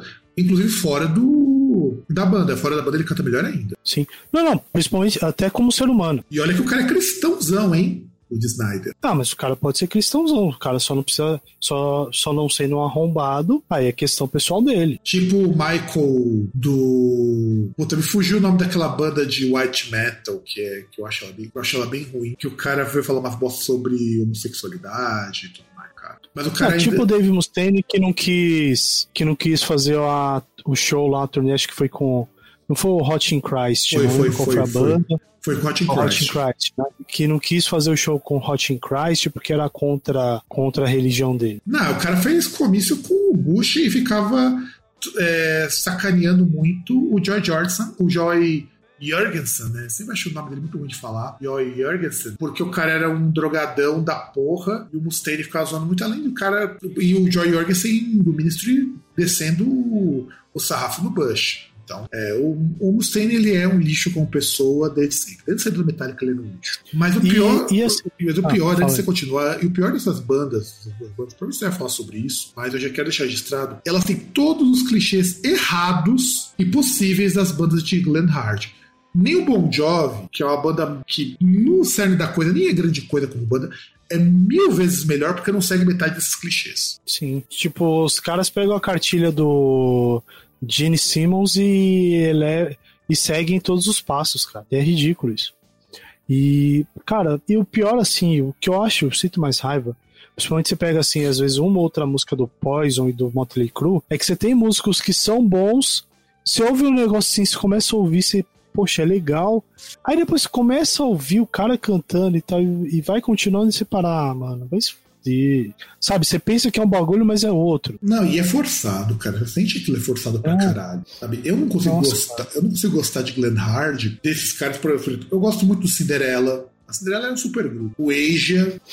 é, O próprio Bon Jovi, o Bon Jovi Banda, no começo dos anos 80, era uma banda muito boa. Sim, o, o Hit Sambora é, cara, um puta guitarrista. Você tem outra banda nessa leva que eu até eu devia ter colocado porque faz parte de bandas que eu não vejo gra- graça, é o Skid Row. Skid Row tem uma única música que eu gosto do Skid Row, que é ainda Dark Knight Room. Eu acho que é a única música deles que eu consigo gostar, mas porque é uma baladinha pesada e, e o, e o Sebastian Bach canta muito bem. Ele é um vocalista, não tem nem o que falar. Ele é um vocalista. Ele, ele era o melhor da banda, sem sombra de dúvidas. Ele era o melhor da banda. Ele é o melhor ser humano da banda também, depois que, que tretou com uma porrada de gente ali por conta de um, de uns posicionamento meio bosta, que se tirou trecho homofóbico e machista de uma letra deles. Não que eu seja a favor de mudar a música. Ao vivo não tem problema, ao vivo eu não vejo problema nenhum. Mas mudar uma música assim eu sempre acho problemático. Mas assim, eu também não consigo gostar, não, cara.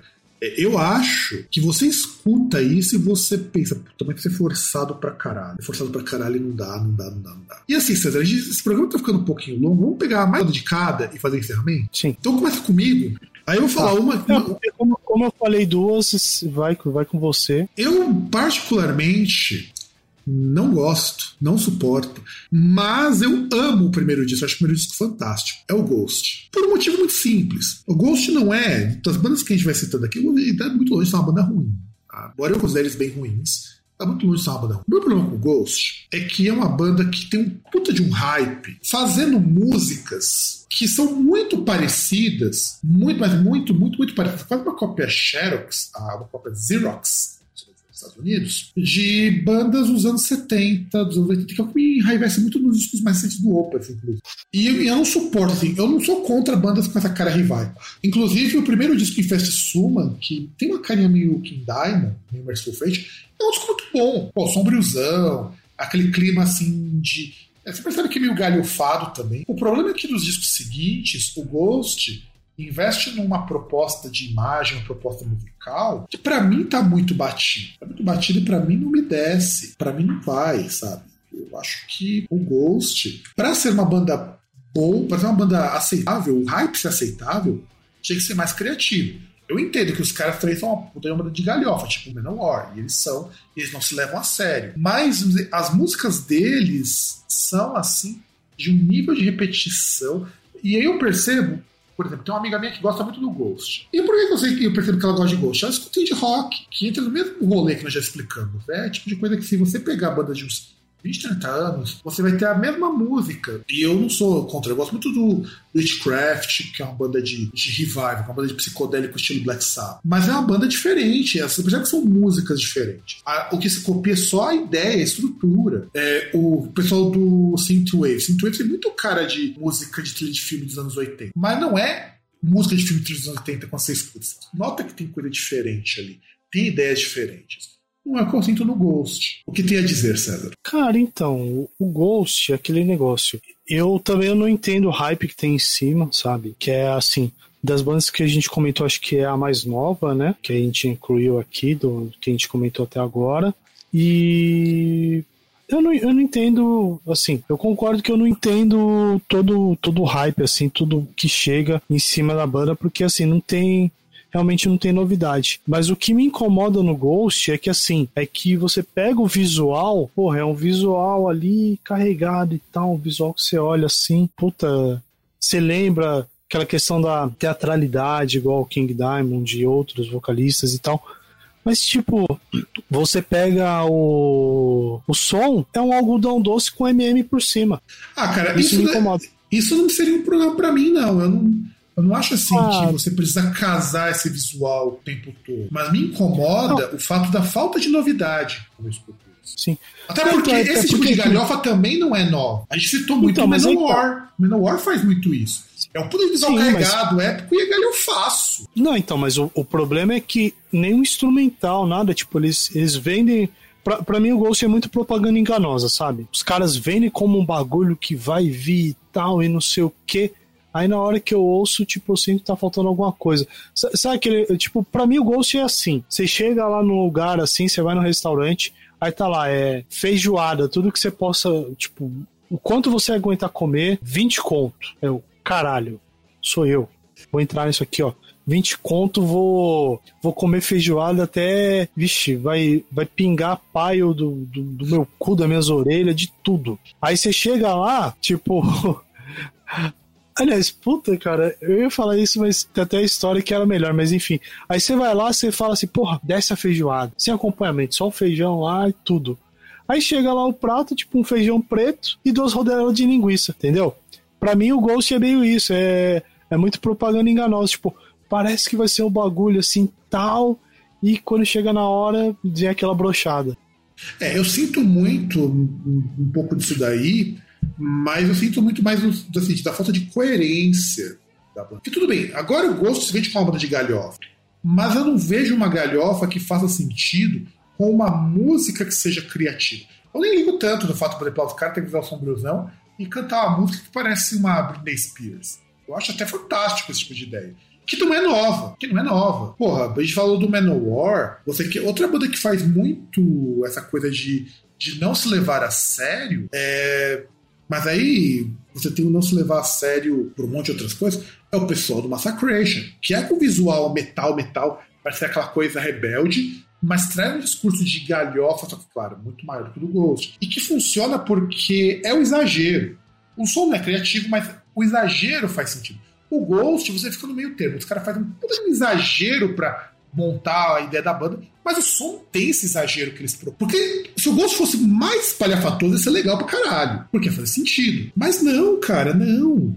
É, é, é, quando você falou do exemplo da feijoada, até fazer uma piadinha meio bosta. Aí eu falei, não, fazer essa piadinha meio bosta que a feijoada tem que ser igual a mulher, as melhores só vem com linguiça, né? É, que, que na verdade eu ia comparar com, com um fato venéreo, na verdade com um fato real, né? Que é tipo, que essa história eu acho que eu já contei aqui, que foi de uma amiga minha, que ela morava no Bom Retiro, uma amiga de faculdade, né? Tipo, a, que hoje, inclusive, tá, é quase vizinha do, do, do Fernando, né? Tá morando lá na, na Alemanha com o marido e com a filha, né? E assim, ela mudou pro Bom Retiro tal, morava lá, tipo, na República, e, tipo, ela é uma pessoa que gosta de comer. E aí, perto lá de onde ela morava, fizeram a pizzaria rodízio. Ah, aí tá lá, grande abertura. De boa. Aí ela chegou, chegou e falou, porra, bora, né? Voltou da facul lá, tipo, estudava à tarde, voltou, foi lá, sentou já, pá, garfão assim, aquela aquela bolacha lá no verde, né? Já pra tipo, ó, pode trazer. Aí, beleza, chega lá. É, mussarela, moça, aceita? Ah, tá não, agora não, vou, vou ver as outras aí. Beleza. Aí chega assim o cara, moça, calabresa, aceita? É, não, não, não, vou, vou pegar as outras primeiro, pode passar. Aí vai passando um tempo assim e tal. Aí chega lá, alguém oferece de novo, tá? Ela, ah, não, não, não, tipo, tô esperando os outros sabores. Aí o cara vira: Não, moça, o rodízio aqui é só mussarela e calabresa. Pô, rodízio 15 pontos, tá ligado? Ah, mas por 15 conto que tá bom, né, cara? Ah, mas é 15 conto, isso aí você pega em 2000 e... Acho que 2011. Mas tá bom, cara. Em 2011, aqui em Santo André, na pizzaria que fechou, pagava 30 no rodízio. Mas não tinha só mussarela. Não, então, mas é aí que tá. Você entende, né? Tipo, você vai na pizzaria rodízio, só tem dois sabores, é foda. Não, é. A ideia de rodízio tá errada, mas é. Assim, é, é muito chato, chato. Mas, assim, mas, eu, mas eu sinto falta dessa pompa no, no Ghost, sabe? Eu queria que eles fossem mais exagerados, mais palhafatosos fosse condizente, tivesse um discurso coerente. Mas eu acho mais, mas isso nem pega tanto, me pega mais nenhum tipo de musicalidade. E aí, César, fecha o programa e fala o último.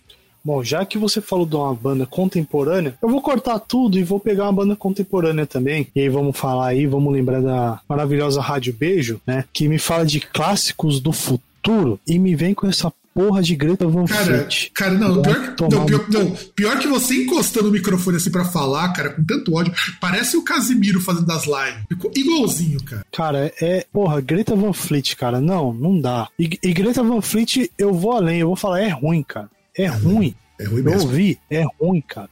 É ruim demais. Ah, queira. Você pode falar o que você quiser, cara. Todas as bandas aqui que a gente tinha na lista, é a única que eu paro e falo, cara, essa banda é ruim. É ruim, cara. É, é ruim, é chato. Cara, se você coloca esses caras para tocar do lado, sei lá, de um tricô, parece tipo banda de criança da terceira série tocando, cara. Sabe o que é o pior? Os músicos envolvidos no projeto são músicos muito bons. Um Sim, mas a, a música que os caras que é ruim. Não, e o pior, não é isso. O pior é que os caras ficam muito mordidos quando são comparados com o Led Zeppelin. E tanto que por isso que eles gravaram um segundo disco que parece The Who. E esse aqui eu acho que é o ponto que pega muito no Greta Van Fleet. O Greta Van Fleet não parece com o Greta Van Fleet. É, ele não tem personalidade, cara. Não tem personalidade. É, entra no mesmo ponto que quando eu falei do, do Ghost. Mas o ponto. Você não, não tem personalidade a música dos caras. Ainda que o, Ghost, o Ghost ainda tem uma vantagem, que o Ghost tem um apelo visual, ainda tem aquele lado teatral que ainda salva. Mano. Cara, é, é que o, o Ghost eu ainda relevo, porque assim, o Ghost você pega, tipo, ele tem um, um estilo com notas de King Diamond, por exemplo. Agora o Greta Van Fleet não, mano. Porra. Pô, o Greta Van Fleet, o cara, o cara imita, o cara faz paródia. É, e o pior não é isso. O pior é o cara reclamar, mas nós não somos cover do Led, Led Zeppelin, não sei o quê. O jeito de se vestir é igual. Sim. O, o, o jeito afetado que o cara canta é igual. Sim, canta afetadaço igual Robert Plant. É, é a mesma coisa que o Renato Russo, Renato Russo reclamasse de ser comparado com o Morrissey. Sim, sim. Inclusive, o jeitão meio magricela, meio drogadito, o Greta Van Fleet é igualzinho o Robert Plant na época que usava um, uns tóxicos. Sim. Cara, assim, num certo ponto, seria comparável, só que aí a comparação vai só no, no primeiro ponto, seria comparável com The Darkness. Só que The Darkness era uma banda de galhofa e, e já no som os caras mostravam que era galhofa e tinha um som que pelo menos tinha personalidade. Fora que o The Darkness era bom, né, cara? Eu não gostava do Darkness, The Darkness era bom. Oh, cara, assim, você via que assim, ficava só na questão de você emular o visual. E, tipo, você ter um instrumento parecido, todas essas coisas. Mas o The Darkness, não... ele era meio usual, ele entrava muito naquela banda dos, dos indie rock, né, cara? Ah, mais ou menos, né, cara? Porque até mesmo perto dos indie, assim, duvido que um indie ia pegar, tipo, os caras do Strokes e andar com os malucos do The Darkness lá, andava, de franja e tal. Andava Sei porque lá. o The Darkness ele era do mesmo público que curtia. Eu não pego nem do Strokes, mas eu pego, por exemplo, Kings of Leon, é, mesmo público do Kings of Convenience. Então, era o mesmo turma do The Darkness. Só que o The Darkness era uma banda, assim, dessas bandas até mais pesadinha, vai. Sim, é, porque era, porque era hard rock, né, cara? É, era um hard rock mais sombriozão e mais com cara de adolescente, The Darkness. Sim. Mas assim, eu não gostava do The Darkness porque eu sempre achei o The Darkness muito próximo do povo do indie. Mas eu conheço muita gente gótica, inclusive, que andava com o. que amava o The Darkness. Porque tinha uma parada meio sombriazona. É, mas assim, mas ainda assim, The Darkness é uma banda boa. Greta Van Fleet, você pega o primeiro disco. O primeiro disco, se você trocar na letra, você engana com o Led Zeppelin. Sim. Até o, o jeitão de canto tá do primeiro disco. No segundo, a cópia é The Who. Cópia The Who. E eu acho copiar The Who um erro. Porque o The Who, por mais criativa que seja a banda, não dá para você copiar. O Led Zeppelin tem uma porrada de, co de cópia que saiu depois. É, até, até porque convenhamos que Led Zeppelin chupinha muita coisa de muita gente, né? Então não é difícil copiar. É, não, o Led Zeppelin é, tocar música de blues sem dar os créditos e não pagar um centavo. E que, juiz, e que o juiz ainda pega a música que. A gente até comparou isso no programa, realmente eram iguais. E o Led Zeppelin ainda ganha calva. Por quê? Porque o cara era preto e o Led Zeppelin é humano de branco, cheio de dinheiro. Sim. Então, quando a gente fala do, do, do grupo, principalmente do Greta Van Fleet, a gente tem um problema muito, muito, muito sério, porque não tem nada ali que se aproveite. Aproveitamento zero. Aliás, eu acho que dessas bandas que a gente tem, inclusive as bandas que tem em pauta, que a gente não vai falar bem porque é tanto longo, você ainda tem alguma música que se aproveite aqui e ali, que são legais, ou que você pode indicar pro amiguinho que não curte muito, como gente indiquei algumas do Blind Guardian aqui. Ou mesmo Hammerfall e tudo mais. Mas esse não dá, não dá. Eu não consigo indicar uma música dos caras. Aliás, eu não consigo, veja só, essa coisa. Não consigo lembrar de uma música deles que seja relevante. Maneskin, que é uma banda que eu curto tanto quanto curto esses caras. Eles são muito melhores do que eles. Inclusive, eu consigo indicar Begging, que é um cover, uma música que fez um baita de sucesso por causa do TikTok. É, eu consigo indicar Wanna Be Your Slave, que se, você, se, se o vocal fosse o Iggy Pop, já, já era a melhor música deles disparadaço, porque o vocal do cara não dá, cara. E é, fora que é tudo muito alto, tudo exagerado. Sempre. Mas não dá, cara. Até a Anitta, gravando aquela Boy Don't Cry, consegue ser melhor do que eles. Que na verdade é uma cópia do The Weeknd, mas é uma cópia do The Weeknd que faz sentido. Os caras não dá pra. Dá, não dá, não dá, não dá. Eu acho assim, a gente, a gente, a gente teve dois programas na qual a gente desceu o malho deles, que é um programa sobre os salvadores do rock e teve um outro programa também que eu não vou lembrar qual que é, a gente falou mal do Greta Van Fleet. E assim, cara, não dá para falar bem de Greta Van Fleet. Inclusive, se você gosta de Greta Van Fleet, eu só lamento. Cara, eu não lamento, eu digo que você está errado. Como principalmente tem a galera em peso da Rádio Beijo, que fica, oh, não sei o que, o pessoal fala mal, e, e vem com aqueles argumentos furados, tipo, oh, o pessoal fala mal, mas não fala nada de funk, de não sei o que, porque é bem pior, meu. Mano, vai tomar no cu, porque. Sim, Greta Van Fleet não tem nada que aproveita, cara. Ah, funk até, pelo Funk no mínimo você dá risada.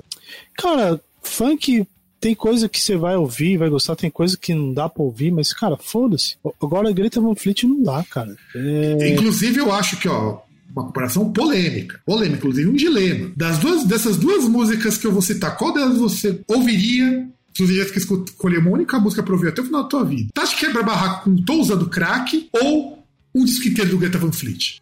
Tati Quebra Barraco. Com certeza, cara, até eu. Não, não tem escolha aí. Até porque. Não, eu... então, mas aí tá. vai ter funk que eu não vou ouvir, tipo, não gosto. E tem uma galera que pira e eu acho ruim demais. Mas, tipo, cara, é... ainda assim não dá. Pelo menos os caras tentam fazer algo novo. Não tem todo esse, esse hype aí da, de órgãos especial, de mídia especializada. Ah, sabe? cara, eu posso até falar uma coisa que eu acho assim muito legal, já que a gente tá falando um pouco de funk. Algum dia, em alguma galáxia, vai sair algum programa de funk no podcast? Talvez. Melhor que aquele programa de um outro podcast de música que até deu uma pausa. Mas assim, quando a gente fala de funk, isso que o César falou eu acho muito importante há uma tentativa de inovação em funk tão grande. Você tem, por exemplo, o MC Brinquedo lá e o outro cara que gravava junto. Os caras misturam uns bagulhos de noise em algumas músicas. Você tem a, a própria Linda Quebrada, que é essa pegada mais funk, que a mina mete electro no meio da música. Cara, você pega o Condizila, que Condizila. pegou, trouxe um, trouxe um nível assim de, de profissionalização de, e de, assim, e de trazer recursos assim pros caras para eles fazerem tipo um para assim para chegar num ponto que tipo a única preocupação que os caras têm é tipo ó você faz seu som que o que você precisar aqui pra gente fazer um bagulho da hora vai ter. E tipo e aí só fica aquele negócio do cara chegar e fazer um negócio que pode ser bom ou pode ser ruim. Depende do, do cara e do que ele vai fazer, do, do talento, da ideia dele, sabe? Sim, não, sem contar o seguinte: o Condzilla também é produtora. Depois de tempo virou no seu cover. Não, é, é, produtora. Não, principalmente Condzilla é produtora. Tipo, os caras produzem vídeo, produz disco, tipo. Sim. E, e, tipo, cara, você vê lá que tudo aquilo que os caras colocam à mão, porra, é, uma, é um bagulho fudido pra caralho. É um bagulho assim que você vê os caras e fala, mano, não, e vai melhorando cara... conforme a época. No começo do cara gravava só. Foi, melhor, foi melhorando, porque a gente via do jeito que eram as coisas, a gente viu que foi melhorando. Se eu não me engano, até a, aquela. Ah, não, acho que a MC Maiara não chegou a passar a fazer algo com Condzilla, mas tipo, não. você viu os bagulhos, você via que foi evoluindo. Ah, não, eu pego, por exemplo, o seguinte: os primeiros vídeos do Condzilla eram vídeos extremamente toscos, mas o pessoal de funk não tinha videoclipe. E ele enxergou uma coisa que. Assim, o Condzilla é gênio, é pena que é difícil conseguir entrevista com o cara. Mas o cara é um gênio, o cara é gênio, porque ele percebeu o seguinte: por que, que eu não transformo esses artistas que têm potencial e lanço na internet que tinha acabado de se tornar um boom. O cara pegou uma câmera, pegou uma grana para montar um cenário, alguma coisa, mas coisa bem tosca lá no meio da favela. Se eu não me engano, o cara é de São Mateus ainda, não tô lembrando, não lembro de São Mateus, algum lugar assim. E começou a gravar todo mundo. E assim, o, o cara fazendo a preços muito baixos ou pegando parte da monetização. Isso fez artista fazer show pra caralho, sabe? Você tem o da Leste, que gravou muita coisa com ele. Você tem o próprio MC Kevin, que morreu lá porque foi foi pular cerca e pulou errado. E assim, ele e o grande profissionalismo muito grande. Eu até passei um vídeo pro César, lá de uma moça que faz. Procure por Perigótica no canal do Condizia. Assim, cara, ah, é. Bibi. Baby Doll. É Bibi Baby Doll. Nossa, eu, te, eu, eu, tenho a aba aberta aqui, inclusive, cara, que eu não. Bibi Baby. Bibi Baby, perigótica. É. Não, que inclusive e- ela tem. Que inclusive ela tem OnlyFans também. Tem, tem. Mas não é nem pra divulgar nada sensual, por incrível que pareça. Assim, de sexo, sensual, por incrível que pareça. Mas assim, porque ela trabalha muito com performance, essas coisas, e ela é publicitária. E Sim. assim, é genial o clipe, cara. É, Assim, genial. Não tem como você dizer. O, pessoal da goticaiada conservadora ficou muito puto com ela fazendo isso daí. Mas, cara, é pra você rir, aquilo aí é pra você dar risada. Ela pegou o espírito de que é um funk, funk mesmo, e o Condzilla percebeu o que dá pra fazer. É muito cara de que já foi em balada gótica no clipe. É, é muito a cara de, de, de rolê gótico com funk. E eu não queria falar, mas tipo, eu lembro que em São Paulo, no centro, ali na 7 de abril, tinha uma balada que inclusive o nome era Perigótica. Que eu lembro o flyer histórico, diria lendário. Não, não é uma balada. dizia- E, e- e até- na verdade foi o seguinte, deixa eu explicar. Porque teve um flyer lá. fake que saiu, que é aquele que a gente zoou pra caramba, aquele flyer não é de verdade. Ah, E que é aquilo que meio que melou o evento. E o flyer de verdade, que é mais acomedido, mais. Assim, pegou muito mal esse evento perigótica. Inclusive, outro podcast que eu tô devendo muito, eu, eu lembrei agora, é de eventos que floparam. Esse tem que entrar, eventos que floparam. Assim como aquele. eh, Teve aquele evento brasileiro que flopou também, eu não vou lembrar o nome agora, porque eu sei que eu separei por uma pesquisa. Não, então, mas a gente já falou sobre isso, inclusive, que a gente falou daquele, daquele festival que rolou até. que aconteceu e rolou até risca-faca, né? Isso, isso, isso. Que foi lá que os caras pagaram caro pra cacete, riu muito. E tem um festival Fire, né? Que Sim, a gente falou deles, inclusive. A gente falou deles nesse episódio, foi no ano passado. Foi no ano passado. Eu não lembro qual programa foi recente. A gente precisa, a gente inclusive ficou de gravar um programa só de, de eventos que floparam. E esse do Perigótica flopou, assim, já queimando um pouco isso, eu vou repetir depois quando a gente for gravar mais sobre isso, porque circulou esse flyer falso. E assim, e a proposta do evento, como ela chegou, é que foi de muito mau gosto. Hoje tem os batecu da vida que o faz pior até. Assim, a ideia da balada era. Assim, eu não sou contra as mocinhas que, que querem se mostrar mais sexualmente, até sou a favor, porque eu sou tímido pra caralho. Se tiver uma que tiver afim for mais direto do que eu, eu agradeço. Mas, assim, o jeito como isso foi colocado não era legal. Não valorizava a moça que ia pra lá. Deixava muito claro, mesmo no flyer comum, que a moça ia lá pra, pra ser mercadoria. Quer, quer dizer, então, que a mina, se ela for, se fosse sem calcinha, ela não ganhava um drink? Não. Então, quer dizer, então você quer dizer também que a pista não era Dark Room? Não era Ah. a ideia? Ah, mas isso daí já é, mesmo sem falar. Até aí. Mas é sério, eu vou falo porque assim, eu dou risada porque saiu aquele flyer, mas. E saiu aquele, e depois ainda fizeram outro flyer fake do Halloween, né? Isso, eu- isso eu não vi. Quando eu for gravar sobre isso, eu vou recitar essas coisas. Porque assim, esse evento ele flopou, e também porque hoje ele daria muito certo, porque hoje a comunicação tá muito melhor. Mas nos, nos tempos do Orkut, pra quem tem menos de 20 anos, vai ser meio alienígena falar em Orkut, né? Mas nos tempos do Orkut era difícil de você divulgar as coisas. E foi. Cara, e, e- e hoje daria certo também, porque é aquele negócio. Porque tem muita gente que, tipo, tem estilo de gótico e tal, não sei o quê, e que, e que vai no pancadão, e vai também, tipo, que tem um. Tem essa barreira de estilo assim, e foi bastante transformada. Não, eu- e, quer dizer, mais ou menos, o povo ainda é bem conservadorzão. É mais fácil Não, você. Sim, não, não, mas, mas é o povo mais velho. É, isso é verdade. É o povo de 20, O mais de povo mais 20 velho. anos. É a, ga- a galera da nossa idade que continua indo nesses eventos em vez de tomar vergonha na cara. É, porque, tipo, galera mais nova, porra, é que negócio. Já conheci gente, já conheci menina que ouvia é, black metal, ice peak e funk. Ah, tem até um projeto de black metal com trap que é muito bom. Eu acho bom pra caralho. Mas o, o grande ponto nisso, que é o que entra, aproveitando que já tá no finalmente do programa, é que é o seguinte, gente. O, a gente- quando a gente vai falar dessas coisas de, de fã mesmo, de ser meio babaca e tudo mais, é o que entra muito no que a, do pessoal da. Não só da Kiss, a 89 também faz muito isso, mas a 89, pelo menos o pessoal guarda muitas das opiniões deles pra si, não fica tanto exposto com o programa. O pessoal da Kiss é um pessoal bem reacionáriozinho, inclusive. Tem, tem, tem, tem uns, uns E é um pessoal mais velho também, né? Ah, o da 89 também, não é um pessoal novo. Não, mas, mas eu, parece que, tipo, a galera da Kiss é, é subóbito, né? É 60 plus. É, eu, na verdade eu acho que a Kiss FM é o Regis Tadeu com alguns filtros. A única coisa é que o Regis Tadeu ele só é chato e ainda tem alguma coisa que você consegue aproveitar dele posterior, anteriormente. A Kiss não, cara. Kiss. Sim. Eu, falo sempre isso para todo mundo que é de São Paulo, para quem escuta Kiss na internet. Pega e escuta a Kiss no horário que você escutar esse podcast, depois de terminar, escuta uma hora de Kiss. Se você voltar na outra semana, você vai escutar as mesmas. E ainda que, assim, tudo bem, eu entendo a ideia da, da rádio de classic rock, nós já até comentamos isso no programa, quando falamos sobre, mas a Kiss FM, ela é problemática nessa coisa de rádio classic rock, porque as músicas que eles escolhem são sempre as mesmas. É, a 89 ainda varia um pouquinho mais. Os programas são para tocar as mesmas músicas, e isso atrai muito saudosista. Tipo, muito amigo nosso, eu falo nosso mesmo, que o César também conhece, que não escuta nada depois dos anos 90. Sabe? Eu acho isso um horror. Gente, eu acho isso um horror.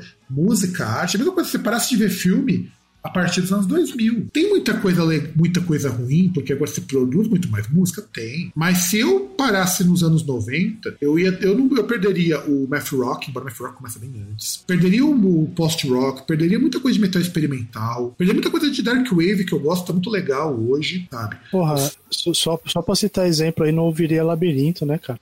Exato, exato. A gente não ouviria Labirinto. Ouviria boa parte do Synthwave, a gente não ouviria. Porque não são várias bandas de, bandas de Não ouviria Tricô, cara. Nossa, partiu meu coração agora. Pois é, não ouviria o Tricô, não conheceríamos Rin. Embora o Rin seja dos anos Sim. 90, o, o, o auge dele começou nos anos 2000. Então é assim, gente. Eu fico muito chateado por, mas é uma proposta, eu vejo pelos meus amigos que são assim, de gente que de algum modo se tornou conservadora, o que não faz o menor sentido para quem curte rock, sabe? É um tipo de conservadorismo que não faz o menor sentido. Então, mais conservadores que a galera do pop, o que eu fico muito assustado. O pop se permite ser mais experimental hoje do que o rock. É só ver como eu falei para vocês no um programa atrás, a Miley Cyrus antecipando uma tendência que já tá começando a aparecer de rock voltar pro mainstream. A Anitta fazendo uma música estilo é, rock com eletrônico no final dos anos 80. E que, e que, assim, por mais que eu não tenha gostado tanto, assim, porque tem alguns elementos técnicos ali que me incomodam, não é uma música ruim de todo, de todo. Inclusive, eu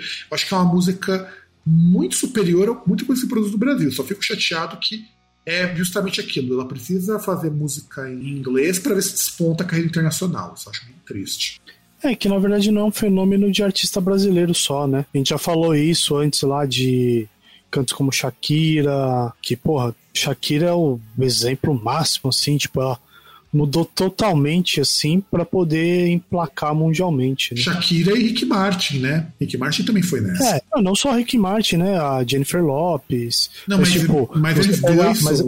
Os, as mudanças mais extremas. Porque Sim. o Rick Martin ah, era uma coisa bem latina. E quando ele vai gravar a música dele em inglês, ele muda para um, um pop com influência de jazz. É, tipo um, um, pop quase romântico ali, fica tipo quase um. Em, em, alguns momentos, coloca uma peixa romântica ali que fica parecendo um Julio Iglesias. É, daí do Julio Iglesias ainda tem aquela pegada mais é, vamos dizer assim, não anglófona, mas você pega, por exemplo, She Moves, do Rick Martin, aquilo ali é uma música que poderia ser cantada pelo Brian Adams. Sim. Então, é isso. E, e, a, e a Anitta teve que mudar muito o estilão dela para poder encaixar e começar a despontar finalmente no mercado americano. E olha que assim, olha que ela não é uma pessoa que trabalha com maus produtores, viu? Ela cresceu muito dentro da Warner, mas é aquilo, a carreira dela nunca deslanchou. Deslanchou. Agora talvez deslanche e o pessoal do Brasil deu uma banana para ela. Eu queria muito, foi o que eu comentei com um amigo, um amigo meu. Eu queria muito, muito mesmo que a Anitta estourasse no Brasil com essa música Boy Don't Cry. Eu já até escutei no quiosque da Tim, na loja da Tim, quando eu fui no shopping uma vez, tocando Boy Don't Cry. Por que, que eu quero isso? Para ver se a gente acaba com, essa, com esse monopólio de sertanejo, sabe? É isso que eu quero. E bom, César, já que estamos nos finalmente do programa, como que o nosso ouvintão nos encontra? Você chegou aqui pela primeira vez. Bom, você acessa o groundcast.com.br. Se quiser se comunicar e mandar um e-mail, é o contato groundcast.com.br. Você encontra no Instagram, lá no Groundcast Brasil, arroba Groundcast no Twitter, é, Groundcast no Facebook. É, e aí, Fábio, o projeto é Grinder, já tem alguma coisa? Tico e Teco. Ainda não, mas poderíamos ter o Tinder do Groundcast. AliExpress. O AliExpress seria uma boa. Importar um. para começar a importar um, uns bagulho de música, quem sabe, né? Quem sabe? Quem sabe, só a partir de 2023, quando o dólar deixar de valer 3 Kinder Ovos. Exatamente. E é isso, gente. Um grande abraço para todos vocês. Espero que vocês tenham todos bem e nos vemos no próximo programa.